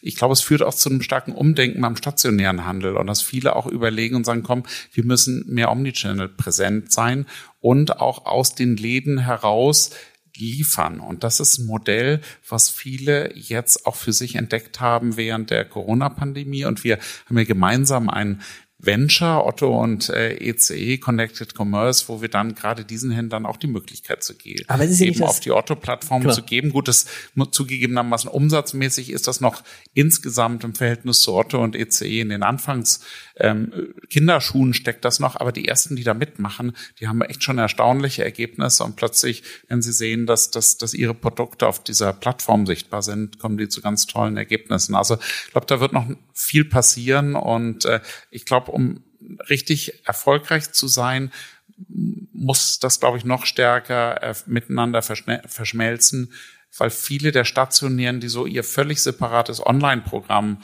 gemacht haben, teilweise zwar ganz ordentliche Umsätze damit mhm. erzielen, das aber oft nicht profitabel abläuft. Also es ist also nicht zwei nebeneinander laufende Linien, sondern in der Verschmelzung liegt die Kunst, was IT-technisch und so und von der Digitalisierung her nicht ganz einfach ist. Aber wie wird es dann künftig sein? Da geht man ins AIZ oder ins Ads, wie die Menschen gern sagen, und dann in zehn Jahren, dann kauft man da gar nichts mehr, dann guckt man nur und äh, geht dann mit dem Handy und bestellt das Ganze und es wird nach Hause geliefert, man muss nichts mehr nach Hause tragen. Wie wird das, was, was ist, ich, was ist die Vision glaub, von dem, von dem stationären Einzelhandel der Zukunft? Ich glaube einfach, dass es mehreren Zwecken dient. Ich glaube nach wie vor, dass die Menschen kommen werden, weil viele einfach gerne in den Centern sind, kommen, miteinander kommunizieren, auch Produkte anfassen. Das ist jetzt natürlich erschwert im Moment äh, mit den Masken, völlig klar. Auf der anderen Seite ist es wirklich, das merken wir auch in unserem eigenen Verhalten. Es ist immer eine Frage der, der Optionen und manchmal brauchen wir etwas dringend und schnell oder wollen auch sicher sein, dass wir effizient shoppen mhm. und, und dann sozusagen auf einer großen Plattform suchen wir ein Produkt und, und entweder sind wir dann, wird es da Möglichkeiten geben, glaube ich, in zehn Jahren Click und Collect sozusagen zu machen, dass wir so eine Art Google Around Me Funktion haben, wo wir dann, was weiß ich, roter Pullover eingeben, wenn wir einen kaufen wollen. Und dann sehen wir nicht nur Angebote im Web, sondern gleichzeitig auch, wo wir das in den nächstgelegenen Geschäften kaufen können. Also ich bin mir ganz sicher, das wird äh, äh dann ähm, gang und gäbe äh, sein. Ähm, und äh, ich glaube einfach, dass wir selber, das sehen wir an uns, unserem eigenen Einkaufsverhalten, ähm, auch versuchen wollen, alle Optionen wahrzunehmen. Und das äh, wird die Kunst sein des Handels, sich auf diese ja deutlich gestiegenen Bedürfnisse des, des Kundens einzustellen. Herr Otto, was ist eigentlich nachhaltiger, wenn alle Leute ins Einkaufszentrum fahren, um da selbst einzukaufen, oder wenn alle Leute zu Hause bleiben und sich die Sachen nach Hause liefern lassen? Also es gibt ja mehrere äh, wissenschaftliche Untersuchungen, die in der Tat sagen, dass der Onlinehandel umweltfreundlicher ist. Tatsächlich. Ja, und zwar, weil Also wir haben auch andere. Na, äh, das, das, sind sehr komplexe Modelle mit sehr vielen In Input-Variablen. Nein, es, es gibt drei oder vier äh, Untersuchungen wirklich von, von Instituten, sogar von Regierung, regierungsnahen Instituten, äh, also von unterschiedlichen Instituten, die genau ausgewertet haben, äh, wie letzten Endes äh, die äh, CO2-Belastungen sind. Ähm, und der Vorteil ist ja, bei der Zustellung im Onlinehandel werden natürlich äh, gleich 100, 150 ähm, äh, Haushalte an einem Tag äh, hintereinander die, die Ware zugestellt. Und dann ist eben wird genau untersucht, was ist, wenn ein Teil von ihnen dann mit dem Auto in die Stadt fahren, ein Teil, sagen wir, zu Fuß einkaufen gehen, ein Teil mit dem Fahrrad, ist also genau äh, untersucht, wie es Bevölkerungsschnitt äh, aussieht. Dann aber auch natürlich die äh, Beleuchtung, Energie in den Läden, die gebraucht wird. Und zum Schluss äh, kommt man eben, und das ist noch nicht mal der Bau der Läden drin, äh, dann wird es noch schlechter aussehen, stationär. Aber wie gesagt, äh, das, und trotz Retouren ähm, äh, äh, sieht das also von der Seite aus, und da sind wie gesagt verschiedene Untersuchungen, dass der Onlinehandel, was man nicht denkt, auf Anhieb denkt man immer, äh, die Zustellung, das ist doch alles so, so furchtbar ähm, ähm, äh, umweltschädlich. Aber La, das waren die vier Stunden eingeplant oder?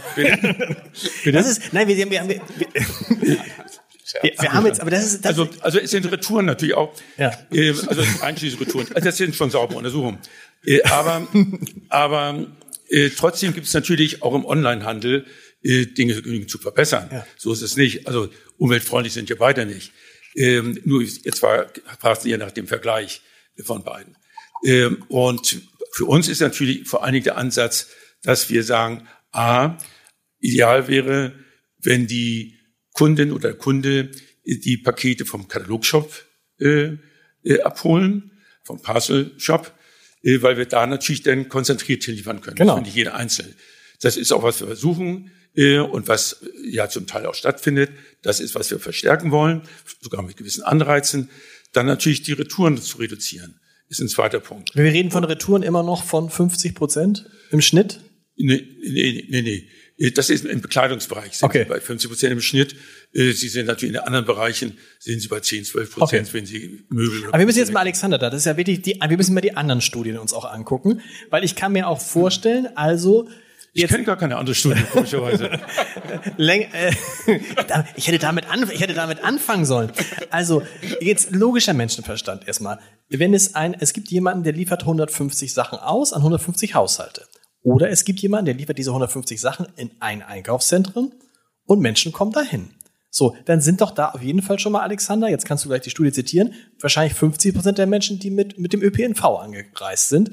Das heißt, da sind ja schon mal äh, CO2-Belastung äh, genau, weniger. Und, unserer idealen Welt kommen sie dann sogar mit dem Fahrrad und haben alles dann sozusagen mit dem elektrischen shoppen, Lastenfahrrad. shoppen dann immer nur gebündelt alle Produkte. Und im Moment stimmt das wahrscheinlich sogar während Covid, weil das kaum noch Leute zum Bummeln kommen, sondern alle ganz gezielt einkaufen, so dass im Moment wahrscheinlich die, die, die, Stat genau, die Statistiken mal besser sind und die werden werden werden umgenutzt. Und ähm, wobei ich ehrlicherweise das Online-Modell, also es gibt da durchaus, also das das hab, will ich jetzt meinem Bruder widerspreche ihm eh total, total ungern. Also ich glaube, wenn das alles so hübsch gebündelt wäre, wie bei Otto, dann würde ich ihm ja noch zustimmen. Aber wenn ich immer sehe, was für Amazon-Pakete bei uns so ankommen, mhm. es ist dann nicht immer eins, was dann so, wo dann alle Bestellungen drin sind. Und es ist sozusagen, es stapelt sich, um es mal so zu sagen. Man braucht fast einen kleinen Amazon-Raum bei sich zu Hause.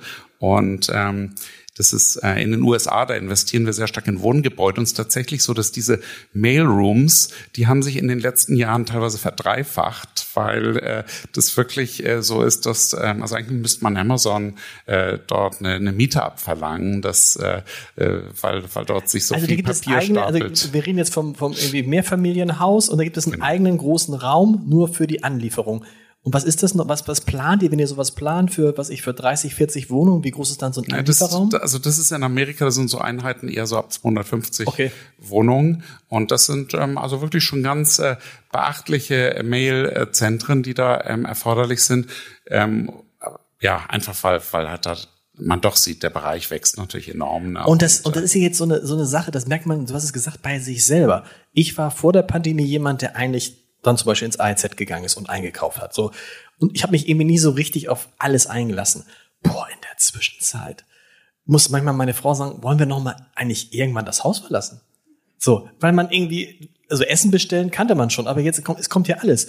Also die armen Leute, was dann, der, der, der, der Wein kommt, die Waschmaschine kommt, die Klamotten für die Kinder kommen, es kommt irgendwie alles. Und ich frage mich, also ich weiß nicht, wie es Ihnen geht, aber kommen wir noch mal wieder hoch aus dem Sofa, wenn das Ganze vorbei ist? Äh, doch, bestimmt. Also eins ist richtig, im Augenblick hat der Onlinehandel natürlich einen Auftrieb, ganz klar, äh, durch Corona.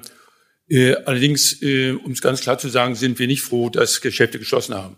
A, haben wir selbst auch stationäre mhm. äh, Unternehmen in unserer Gruppe, ob es Manufaktum ist, äh, ob es äh, äh, WIT ist mit 70 äh, Stores äh, und ob es Laskana ist mit Stores, äh, ob es MyToys ist mit Stores. Also wir haben viele Unternehmen, die stationäre äh, Häuser haben, die natürlich auch da entsprechende Umsatzausfälle hatten. Allerdings, alle unserer Unternehmen, die stationär sind, sind auch gleichzeitig online. Das heißt Multichannel. Und im Grunde ist da eigentlich auch die Zukunft drin. Die konnten im Wesentlichen eigentlich die Ausfälle durch die Schießung weitgehend über Zuwächse im Online-Bereich ausgleichen. Und da geht's auch die Einzelhändler, die frühzeitig eben auch im Online-Handel investiert haben, die Multichannel sind, die sind auch gut weggekommen. Und viele, die sich weggeduckt haben und sagen, ach, geht schon an uns vorbei, ob das überhaupt äh, was ist, die leiden natürlich in Augenblick drunter. Aber wir haben in Augenblick die Entwicklung, dass jedem, glaube ich, klar geworden ist, Digitalisierung, Onlinehandel wird man nicht mehr auslöschen können. Das wird kommen, sodass in Augenblick die Bereitschaft, Interesse auch der Einzelhändler ist, so ist es verstärkt wahrzunehmen. Und das ist genau unser Joint Venture, was wir haben. Stock Square äh, nennen wir es, äh, Joint Venture äh, ICE mit Otto, äh, wo wir, wo wir sagen, wir liefern die Software, dass die kleinen Einzelhändler dann ihre Stores auf die Otto-Plattform setzen können. Und wenn Aufträge kommen, dann kann man, kann der Kunde entscheiden, entweder, dass er den aus dem Laden geliefert haben will, ähm, oder dass er den selbst abholen will im Laden, oder dass er den im Laden reserviert haben mhm. möchte. Das heißt, Gerade im Multichannel, da sehe ich überhaupt äh, die großen Zukunftschancen. Das muss allerdings, dürfen nicht zwei getrennte Kanäle sein. Das muss ein Konzept sein. Und wenn der Kunde dann sagt, abends habe ich Zeit und guck mir mal an, äh, einem Sportgeschäft äh, eine Outdoorjacke und sagt, naja, die möchte ich mal anprobieren, kriegt dann die Information, wo ist der nächste Store, lässt sich die Jacke reservieren, geht am nächsten Tag hin, probiert sie an, kauft sie dann. Das, das ist doch das, dass er, äh, die Kunde, der Kunde selbst entscheiden kann, wann wo und wie sie kaufen wollen. Und die Chancen sind da und die Einzelhändler, die deswegen heute Multichannel sind, äh, sind deswegen auch sehr, sehr gut durch die Krise gekommen. Wie gesagt, die reinen äh, Einzelhändler, die nur stattfinden sind, haben teilweise dann wirklich natürlich Probleme. Trotzdem ist lustig, so ein bisschen seid ihr Konkurrenten. Oder? Nicht nur ein bisschen, also gibt es ja auch teilweise Streit über Studien. Aber das sind schon, wir sind nach wie vor in diesem ganz großen Teich, sind wir dann immer noch zwei relativ kleine Fische. Das stimmt. Kann man eigentlich sagen, dass... Multi-Channel sind wir sogar zusammen, wie gesagt. Ja. Deswegen haben wir das Joint Venture, weil wir da sehen, Aber, dass wir gemeinsam da viel machen können. Kann man sagen, das dass eigentlich, wenn man sagen konnte, wenn ich zuspitze, dass ECE e eigentlich im Moment gar nicht ein Handelsunternehmen überwiegend ist, sondern ein Immobilienunternehmen und Otto auch gar kein Handelsunternehmen mehr, sondern vor allen Dingen ein Softwarekonzern? Also Software spielt bei uns natürlich eine ganz entscheidende Rolle. Mhm. Aber ich muss sagen, wenn die Produkte nicht stimmen und wenn die Präsentation nicht stimmt, äh, dann können wir noch so viel Software haben, dann werden wir auch keine guten Umsätze machen. Also von der Seite sind natürlich schon äh, die Angebote äh, sowohl von der Qualität, vom Preis, zunehmend auch gerade das Thema Nachhaltigkeit, mhm. wie sind sie produziert, mit Umweltstandards, Sozialstandards. Das ist ein Thema, was natürlich ganz, ganz wichtig ist. Aber es ist richtig, Software spielt heute bei uns natürlich eine ganz, ganz große Rolle. Also im Prinzip ist man eigentlich auf dem Weg zu einer Plattform, sozusagen mhm. unsere beziehen in der realen Welt, Otto, in der, in der virtuellen, wo, wo halt sozusagen eine offene Plattform, wo eben auch andere anbieten können. Und das ist sozusagen toll, dass hier die Technologie bei Otto auch genutzt werden kann, um das und eben auch anderen eine Chance äh, eröffnet. Und äh, gut, so ist das Shopping Center ja auch, weil es ja nicht festgelegt ist auf einzelne Sortimente, sondern äh, auch anderes möglich ist. Ich wünschte auch hier, wir hätten weniger Bürokratie, weil manchmal ist der Umbau so eines Ladens und eine Immobilie oft so wahnsinnig kostspielig aufgrund von Auflagen mhm. und Brandschutz, Fluchtwegen und, äh, und ähnlichem, der ähm, dazu führt, dass oft diese Umnutzungen schwierig sind. Oder zum Beispiel auch mal, das ist in den USA wird das häufig gemacht, dass sozusagen so, so ja, ähm, ähm, Büros oder oder Medical Offices dann reingehen in in solche Shopping Center, weil für eine Arztpraxis ist es durchaus auch ein guter äh, guter Standort. Ist bei uns nur mit unseren verschiedenen Richtlinien sozusagen, dass immer jedes Büro ein Fenster haben muss und so dann nicht immer einfach äh, umzusetzen. Und das ist schon ein Punkt. Ich glaube, wenn man jetzt über Innenstadt Wiederbelebung spricht, ich glaube, da muss man eigentlich ähm, also starten und auch über solche Themen. Und ich glaube, die Nummer eins äh, Thema, was am meisten helfen wird, wäre Bürokratieabbau mhm. in, in dem Bereich. Äh, weniger jetzt irgendwelche Fördertöpfe, weil das, das kennen wir, dann sitzen die Kommunen da und sagen, jetzt machen wir irgendein Volksfest, wie soll man das Geld jetzt irgendwie aus, ausgeben äh, oder eine Stadtverschönerung, aber sehr viel ist nachher wirklich der Inhalt der aber einzelnen, wissen, wissen, einzelnen Läden da. Ne? Dieses, also seit ich denken kann, erzählt mir jeder Politiker, wir müssen Bürokratie abbauen, aber gefühlt, äh, also ich sag mal, ich sag mal, mein Gefühl ist, es ist nicht direkt weniger geworden.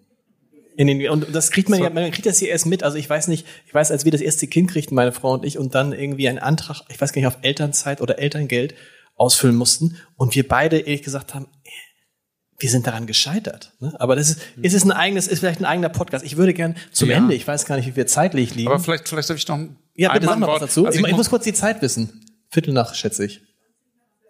20 nach 6. Wir haben noch 10 Minuten ungefähr. Aber, aber sag noch was.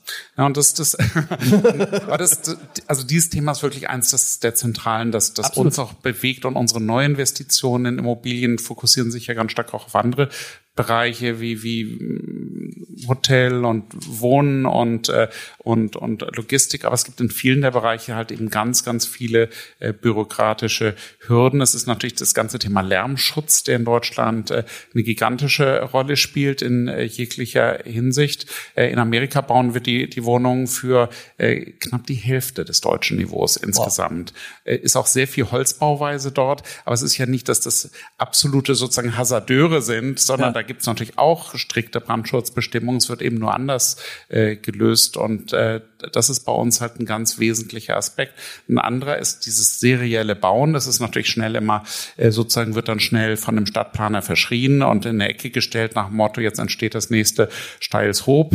Ist aber überhaupt nicht der Fall, denn hinter relativ typischen Wohnungs Grundrissen, die kann man sehr unterschiedlich verkleiden mit sehr unterschiedlichen Fassaden. Und da liegt eben eine Menge Chance, auch äh, Kosten einzusparen und auch das Wohnungsbauziel von Olaf Scholz nachher zu, zu realisieren. Und das wäre sozusagen so eine Bitte an die Politik, äh, dass man auch darüber wirklich äh, nachdenken muss, alles immer anders sein und braucht man immer einen Architekturwettbewerb wirklich für jeden. Wenn das in der Hamburger Innenstadt, in der Toplage an der Alsters, kann ich es verstehen, aber muss es für das Wohnen in Wilhelmsburg dann wirklich sein oder wollen wir nicht schnell einfach nur gute Wohnungen dort schaffen?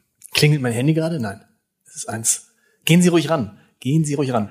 Ähm, ich würde gern zum Schluss, man könnte ja stundenlang drüber reden, aber wir müssen ja hier auch äh, ähm, zum Ende kommen. Ein bisschen. Schade. Aber ich würde über ein Thema noch gern sprechen, nämlich über Kultur. Das ist, spielt ja bei den Ottos, wenn man das mal so sagen darf, eine große Rolle bei vielen Unternehmern. Und ich habe mich gefragt, woher kommt das Interesse bei Unternehmern, gerade bei erfolgreichen Unternehmern für Kunst und Kultur? Ist es, weil es, weil sie sich leisten können? Ist es, weil es etwas ist, wo Profit keine Rolle spielt, sondern weil es nur ums Schöne geht? Ist es, weil es willkommene Ablenkung zu allem ist, was man sonst macht? Woher kommt das? Diese große Begeisterung gerade von Unternehmern für Kunst und Kultur? Gut, ich würde sagen, es ist ja nicht nur Kunst und Kultur, es sind ja auch andere Themen. Äh, also wenn ich bei uns sehe, geht es ja natürlich auch sehr stark sagen wir, um Umwelt. Klar. Es geht um medizinischen Bereich. Es geht vor allem um Jugendprojekte. Da aber, da, aber, äh, aber dieses, aber dieses Spezialbereich, aber, aber, Kultur. Aber, ja, Kultur, ne? aber Kultur ist natürlich auch ein wesentlicher Bestandteil, denn letzten Endes Kultur prägt ja unsere Gesellschaft.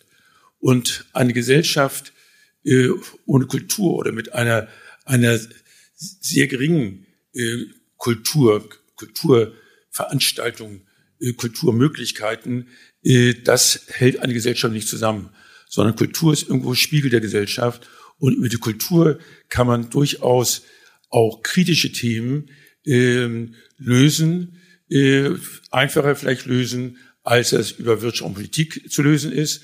Man kann es den Menschen aufzeigen und man kann Wege finden, wie man zueinander kommt.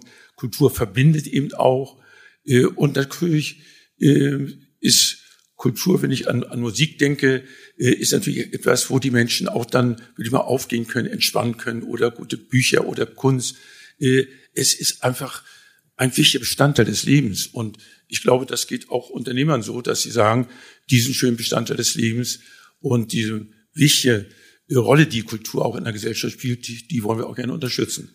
Also ich finde die Kulturförderung auch total wichtig und ich glaube, gerade mein Bruder ist ja sehr engagiert auf dem Feld der Musik. Man hat ja auch während Corona gesehen, was wie therapierend Musik äh, wirken kann, wie zum Beispiel diese Corona-Konzerte, die stattgefunden haben oder ähm, zum Beispiel auch als als Therapie sozusagen für viele Kinder, die nachher zu Hause mhm. waren. Das das hat ganz viel eine ganze Menge Halt äh, gegeben. Und ich glaube, das ist ähm, genauso, dass viele sich jetzt freuen, wieder in die Museen gehen zu können. Also mich persönlich ist es schon so diese Interesse an Geschichte. Also ich habe auch, also ich schaue gerne natürlich in die Zukunft, aber ich schaue auch sehr, sehr gerne in die Vergangenheit. Interessiere mich auch sehr für Geschichte. Und das ist natürlich auch total spannend zu sehen, wie, wie ist sozusagen, also die, die Kultur und die kulturellen Errungenschaften, ob das jetzt, ähm, äh, ob das jetzt alte Bilder sind oder Münzen oder ähnliches, sind natürlich ein Spiegel ihrer Zeit und darüber lernt man eine ganze Menge, wie die Menschen gelebt haben und man nimmt auch so einiges für die Zukunft mit. Also Bei dir ist es ja insbesondere die bildende Kunst, kann man sagen. Ne? Deine Frau und du, und ihr stützt sehr stark die Kunsthalle. Wie, wie, wie bist du dazu gekommen? Schon als junger Mensch? Ja, also mich hat es eigentlich immer interessiert. Mein Vater war auch ein großer Kunstliebhaber, aber eher so mit dem Fokus Expressionismus. Und mich haben eigentlich immer die alten Meister mhm. äh, sehr gereizt. Ich habe an der Uni einen richtig tollen Kurs belegt ähm, von so einem äh, Professor für 17. Jahrhundert holländische Kunst und danach äh, war ich also richtig leidenschaftlich und musste so ziemlich jedes Museum äh, besuchen.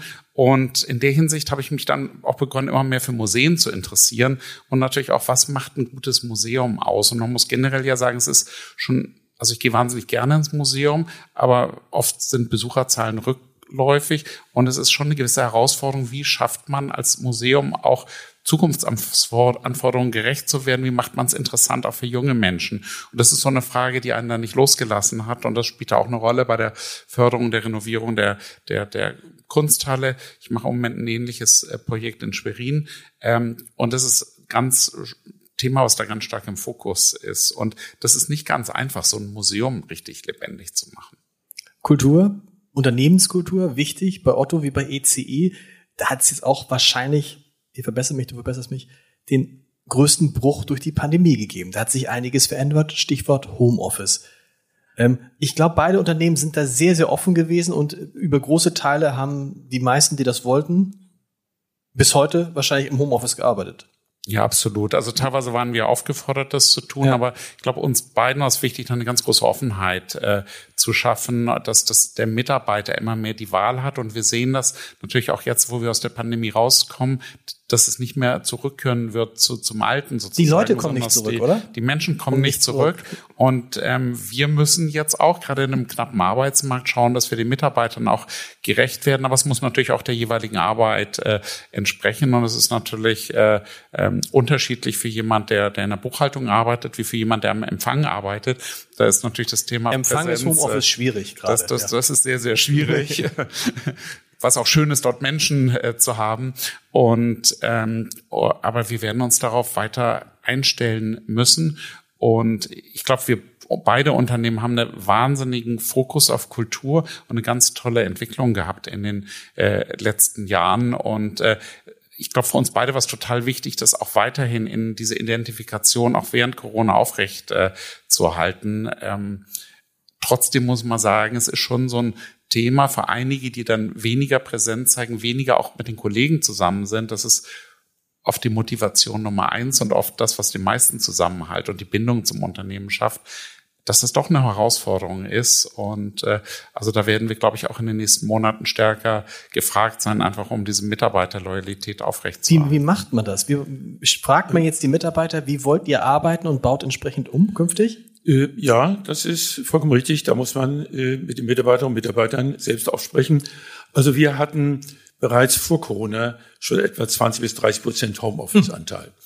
Hm. Wir haben dadurch eben die Technik äh, gehabt und auch die Schulungen gehabt, so dass für uns deswegen jetzt der Übergang äh, auf 95 Prozent Homeoffice. Das war der 95 Prozent Homeoffice. Wow. Haben wir im Augenblick auch nach wie vor noch. Weil wir erinnern immer daran, die Behörden in Hamburg schaffen gerade mal, also es sind die, die von uns verlangen, dass wir Homeoffice machen. Ich hoffe, wir treten niemandem zu nahe, aber die schaffen so 50 Prozent. Ne? Ja. Nein, wir sind bei 95 Prozent, äh, also zumindest in den Verwaltungsbereichen, ja. natürlich nicht in, in Auslieferungslager, klar. Ähm, aber in Verwaltungsbereichen. Und äh, das klappt auch. Bei uns hat das äh, wirklich äh, relativ reibungslos geklappt, dass wir eben doch alle Funktionen auch dann äh, weiter so betreiben konnten, weil wir, wie gesagt, eben schon darauf vorbereitet waren.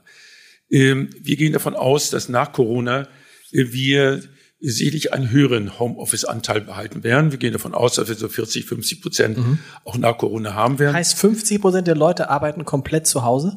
Nein, nicht komplett zu Hause, sondern äh, der, der gesamten Arbeitszeit wird rund 40 bis 50 ah, okay. Prozent zu Hause verbracht. Okay. Das heißt, wir stellen das den Bereichen frei, selbst, dass der, die Führungskraft mit den Mitarbeitern und Mitarbeitern selbst die Lösung für die Bereiche erarbeitet, weil die sehr unterschiedlich sind. Ein IT-Bereich wird sehr viel stärker, einen sehr viel höheren Anteil Homeoffice haben, als ein Einkaufsbereich, der Produkte sehen muss und äh, anschauen muss.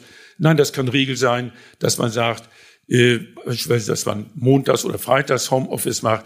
Das kann Regel sein, dass man zum Beispiel, was bei, bei Frauen bei uns sehr schätzen, die sagen zum Beispiel gerade, wenn sie Kinder haben, äh, wir gehen dann lieber, sagen wir mal, um 14 Uhr nach Hause, können wir unsere Kinder von der Kita abholen, äh, essen zusammen auch Abendbrot, bringen sie ins Bett und arbeiten dann noch zwei, drei Stunden mhm. anschließend ähm, äh, im Homeoffice. Das heißt, man kann sich die Zeit besser einteilen. Muss jeder Bereich für sich selbst regeln. Wichtig ist nur, wir brauchen auf jeden Fall auch einen Anteil der Präsenz, weil für die Unternehmenskultur äh, ist das wichtig, dass man sich sieht. Außerdem stellen wir auch fest, die Mitarbeiterinnen und Mitarbeiter wollen sich auch mal wieder miteinander sprechen, einen Kaffee zusammen trinken. Die Gespräche am Rande, äh, ob es beim Mittagessen oder mal in der Pause, sind eben auch wichtige Bestandteil, um eine Kultur, eine Unternehmenskultur äh, aufzupflegen, zu erhalten.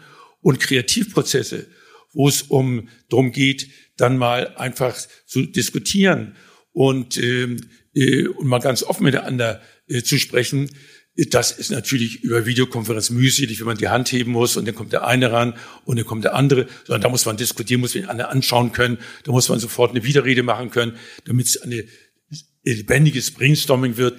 Das kann man auch nur in Präsenz machen. Also die richtige Mischung wird es hinterher sein. Alexander, bei euch Homeoffice-Quote im Moment und künftig?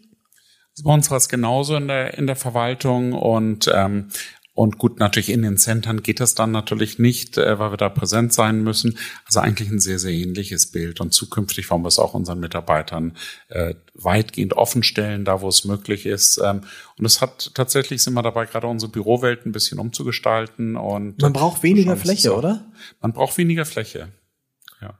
Ist das dann, weil ich erlebe manchmal in diesem Podcast ähm, Unternehmer, Manager, die dann sagen, ja, was, die müssen jetzt wieder zurückkommen, weil ich, ich sehe die gar nicht mehr. Und was machen die denn eigentlich? Und äh, nicht, dass die ganze Zeit nur in ihrem Garten sitzen und du lachst. So. Und dann denke ich so, aber gucken Sie mal, irgendwie, dafür können Sie doch die Hälfte der Bürofläche vielleicht abmieten oder brauchen Sie gar nicht mehr. Trotzdem. Also, äh, das ist so, dieser Phantomschmerz ist bei dir jetzt nicht da, dass du denkst, hm, man muss mal zu Hause fahren. Nee. Was macht der, was macht der irgendwie, was macht der Vogt eigentlich zu Hause den ganzen Tag irgendwie, ne? So, das weiß man ja nicht. Man darf ja auch nie vergessen, wir sind, letztendlich sind wir als Unternehmen ja auch immer wieder vergleichbar noch im Wettbewerb, im Wettbewerb um die Menschen, die bei uns äh, arbeiten und deshalb muss man schon sehr genau äh, beobachten, aber umgekehrt natürlich auch beobachten, was ist sinnvoll und mhm. wo werden vielleicht dann noch Grenzen mal überschritten. Und Vertrauen zeigen wahrscheinlich. Ne? Also Vertrauen ist, zeigen. Homeoffice ist ein und, Vertrauensbeweis. Und, und auch mal schauen, wie kann man sozusagen und da sozusagen, dass die Vorgesetzten mit ihren Mitarbeitern das besprechen und ausarbeiten. Und ehrlich gesagt funktioniert das, ich würde mal sagen, in 95 Prozent der Fälle fantastisch. Und hier und da muss man dann mal als Mediator irgendwie eingreifen, wenn es da unterschiedliche Sichtweisen gibt. Aber wir haben das geschafft, ohne großartige Regeln äh, einzuführen, was äh, echt klasse war. Also die Leute können sich sehr gut selbst Aber gibt doch eine, Betriebs eine Betriebsvereinbarung gibt es hoffentlich bei. Sonst und zweifle ich an der deutschen Bürokratie. Habt ihr eine Betriebsvereinbarung zu Homeoffice? Natürlich. Das haben wir nicht. Hm. Siehst du? Sehr gut. Also ich glaube auch, das hat sich sehr, sehr gut eingespielt. Und im Grunde ist das eine Frage der Unternehmenskultur, dass man Vertrauen einfach hat. Ja. Und das baut man natürlich nicht jetzt erst, wenn man anfängt zur Corona-Zeit, sondern das ist natürlich eine Entwicklung, die man über viele Jahre aufgebaut hat, dass man vertrauen kann. Und wie gesagt, da wir auch schon vorher 20, 30 Prozent Homeoffice-Anteil hatten, war das schon gang und gäbe. Trotzdem muss man sagen, für Führungskräfte ist es natürlich schon schwieriger im Homeoffice dann äh, zu kommunizieren und seine Führungsaufgaben wahrzunehmen. Da muss man auch äh, umlernen muss äh, mit anderen Techniken auch arbeiten. Aber das hat sich im Grunde gut eingespielt. Also von der Seite, glaube ich, wird es eine gute Kombination sein und das ist richtig. Man wird weniger Bürofläche benötigen. Wir sind auch dabei, im Augenblick erstmal unsere ganzen Büroausbaupläne zu überarbeiten, mhm. wie weit die überhaupt noch stimmig sind. Äh, wir werden bei weitem nicht mehr die Büroflächen brauchen. Das wird sich sicherlich auch am Büromarkt insgesamt niederschlagen. Aber es gibt auch wieder ganz andere Möglichkeiten, gerade wenn wir über Belebung der Innenstädte denken, wird doch prima, wenn in den verkehrsberuhigten Zonen äh, dann die obersten Stockwerke wieder Wohnungen Wohnung sind. sind natürlich. Und die Menschen dort wohnen, haben einen kurzen Weg und treffen sich, das ist, was ich immer sage, italienische Piazza. Ja. So muss es werden. Man trinkt Cappuccino, kauft was ein, klönt mit den Nachbarn. Äh, das ist doch, was die Innenstädte beleben. Und das sollten wir schauen, dass auch wieder mehr Wohnmöglichkeiten in den Städten hineinkommen. Sehr gut. Letzte, letzte Frage, wirklich. Ähm, das, wenn, wenn alle Ottos mal zu einem großen Familienfest zusammenkommen, wie viel sind das jetzt? Also beim 95. Geburtstag meines Vaters, ja. äh, da hatte ich die freundliche Aufgabe, hm. mal alle einzuladen. Äh, wobei bei uns, wir kommen ja ursprünglich, meine Eltern äh, aus, aus Brandenburg, Berlin, Mecklenburg-Vorpommern, also praktisch aus den neuen Bundesländern. Und da sind natürlich auch eine ganze Reihe, die dort noch äh, leben, die auch zur DDR-Zeit dort gelebt haben. Also, wie gesagt, so die Tanten und die wichtigsten Cousinen, die kannte ich natürlich noch, aber deren Kinder teilweise kannte ich auch gar nicht mehr. Also das war schon teilweise wirklich mal ganz interessant, mal alle wieder zusammenzuholen. Äh, da waren wir so 90 Mitglieder, okay. wow. waren wir da. Also wie gesagt, mit Kinder, Kindeskinder und Ehepartner und, und alle zusammen ähm, also werden es jetzt eher über die 100 sein, wahrscheinlich in der Zwischenzeit, ne? Nun sind auch einige gestorben, natürlich äh, von der älteren Generation. Aber ich gehe mal davon aus, allerdings bei unserer äh, Geburtenquote äh, geht das wahrscheinlich auch eher zurück, als dass es steigt. Ne? Und man muss ja sagen, und die Ottos, die Gene, Werner Otto ist 100, 102. 102. Es war, ich war, auch, ich war eingeladen auf der, auf der Trauerfeier, wo dann Bischof Huber gesagt hat, das ist irgendwie eine komische Trauerfeier, weil eigentlich gibt es eigentlich nichts, worüber wir trauen können. Der Werner Otto ist 102 geworden, der hat ein tolles Leben, der hat eine großartige Familie, dem ist es immer gut gegangen. Also äh, das war ein Trauerfeier, die mir in Erinnerung bleibt. Also die Gene bei den Ottos sind auch noch gut. Ich danke recht herzlich. Äh, ich glaube, es ist vielleicht ein kleiner Applaus hier von äh, können alle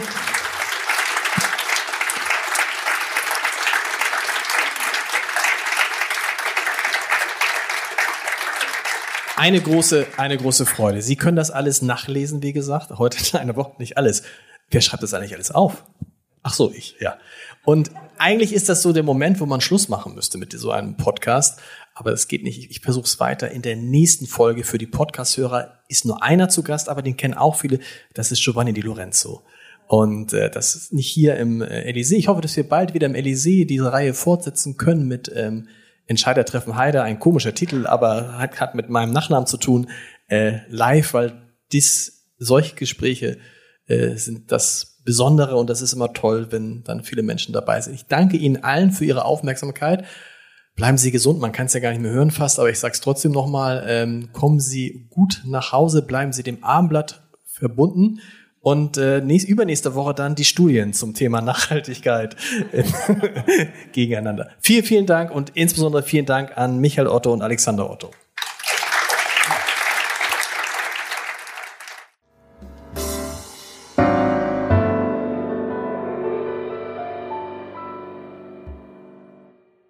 Weitere Podcasts vom Hamburger Abendblatt finden Sie auf abendblatt.de slash podcast.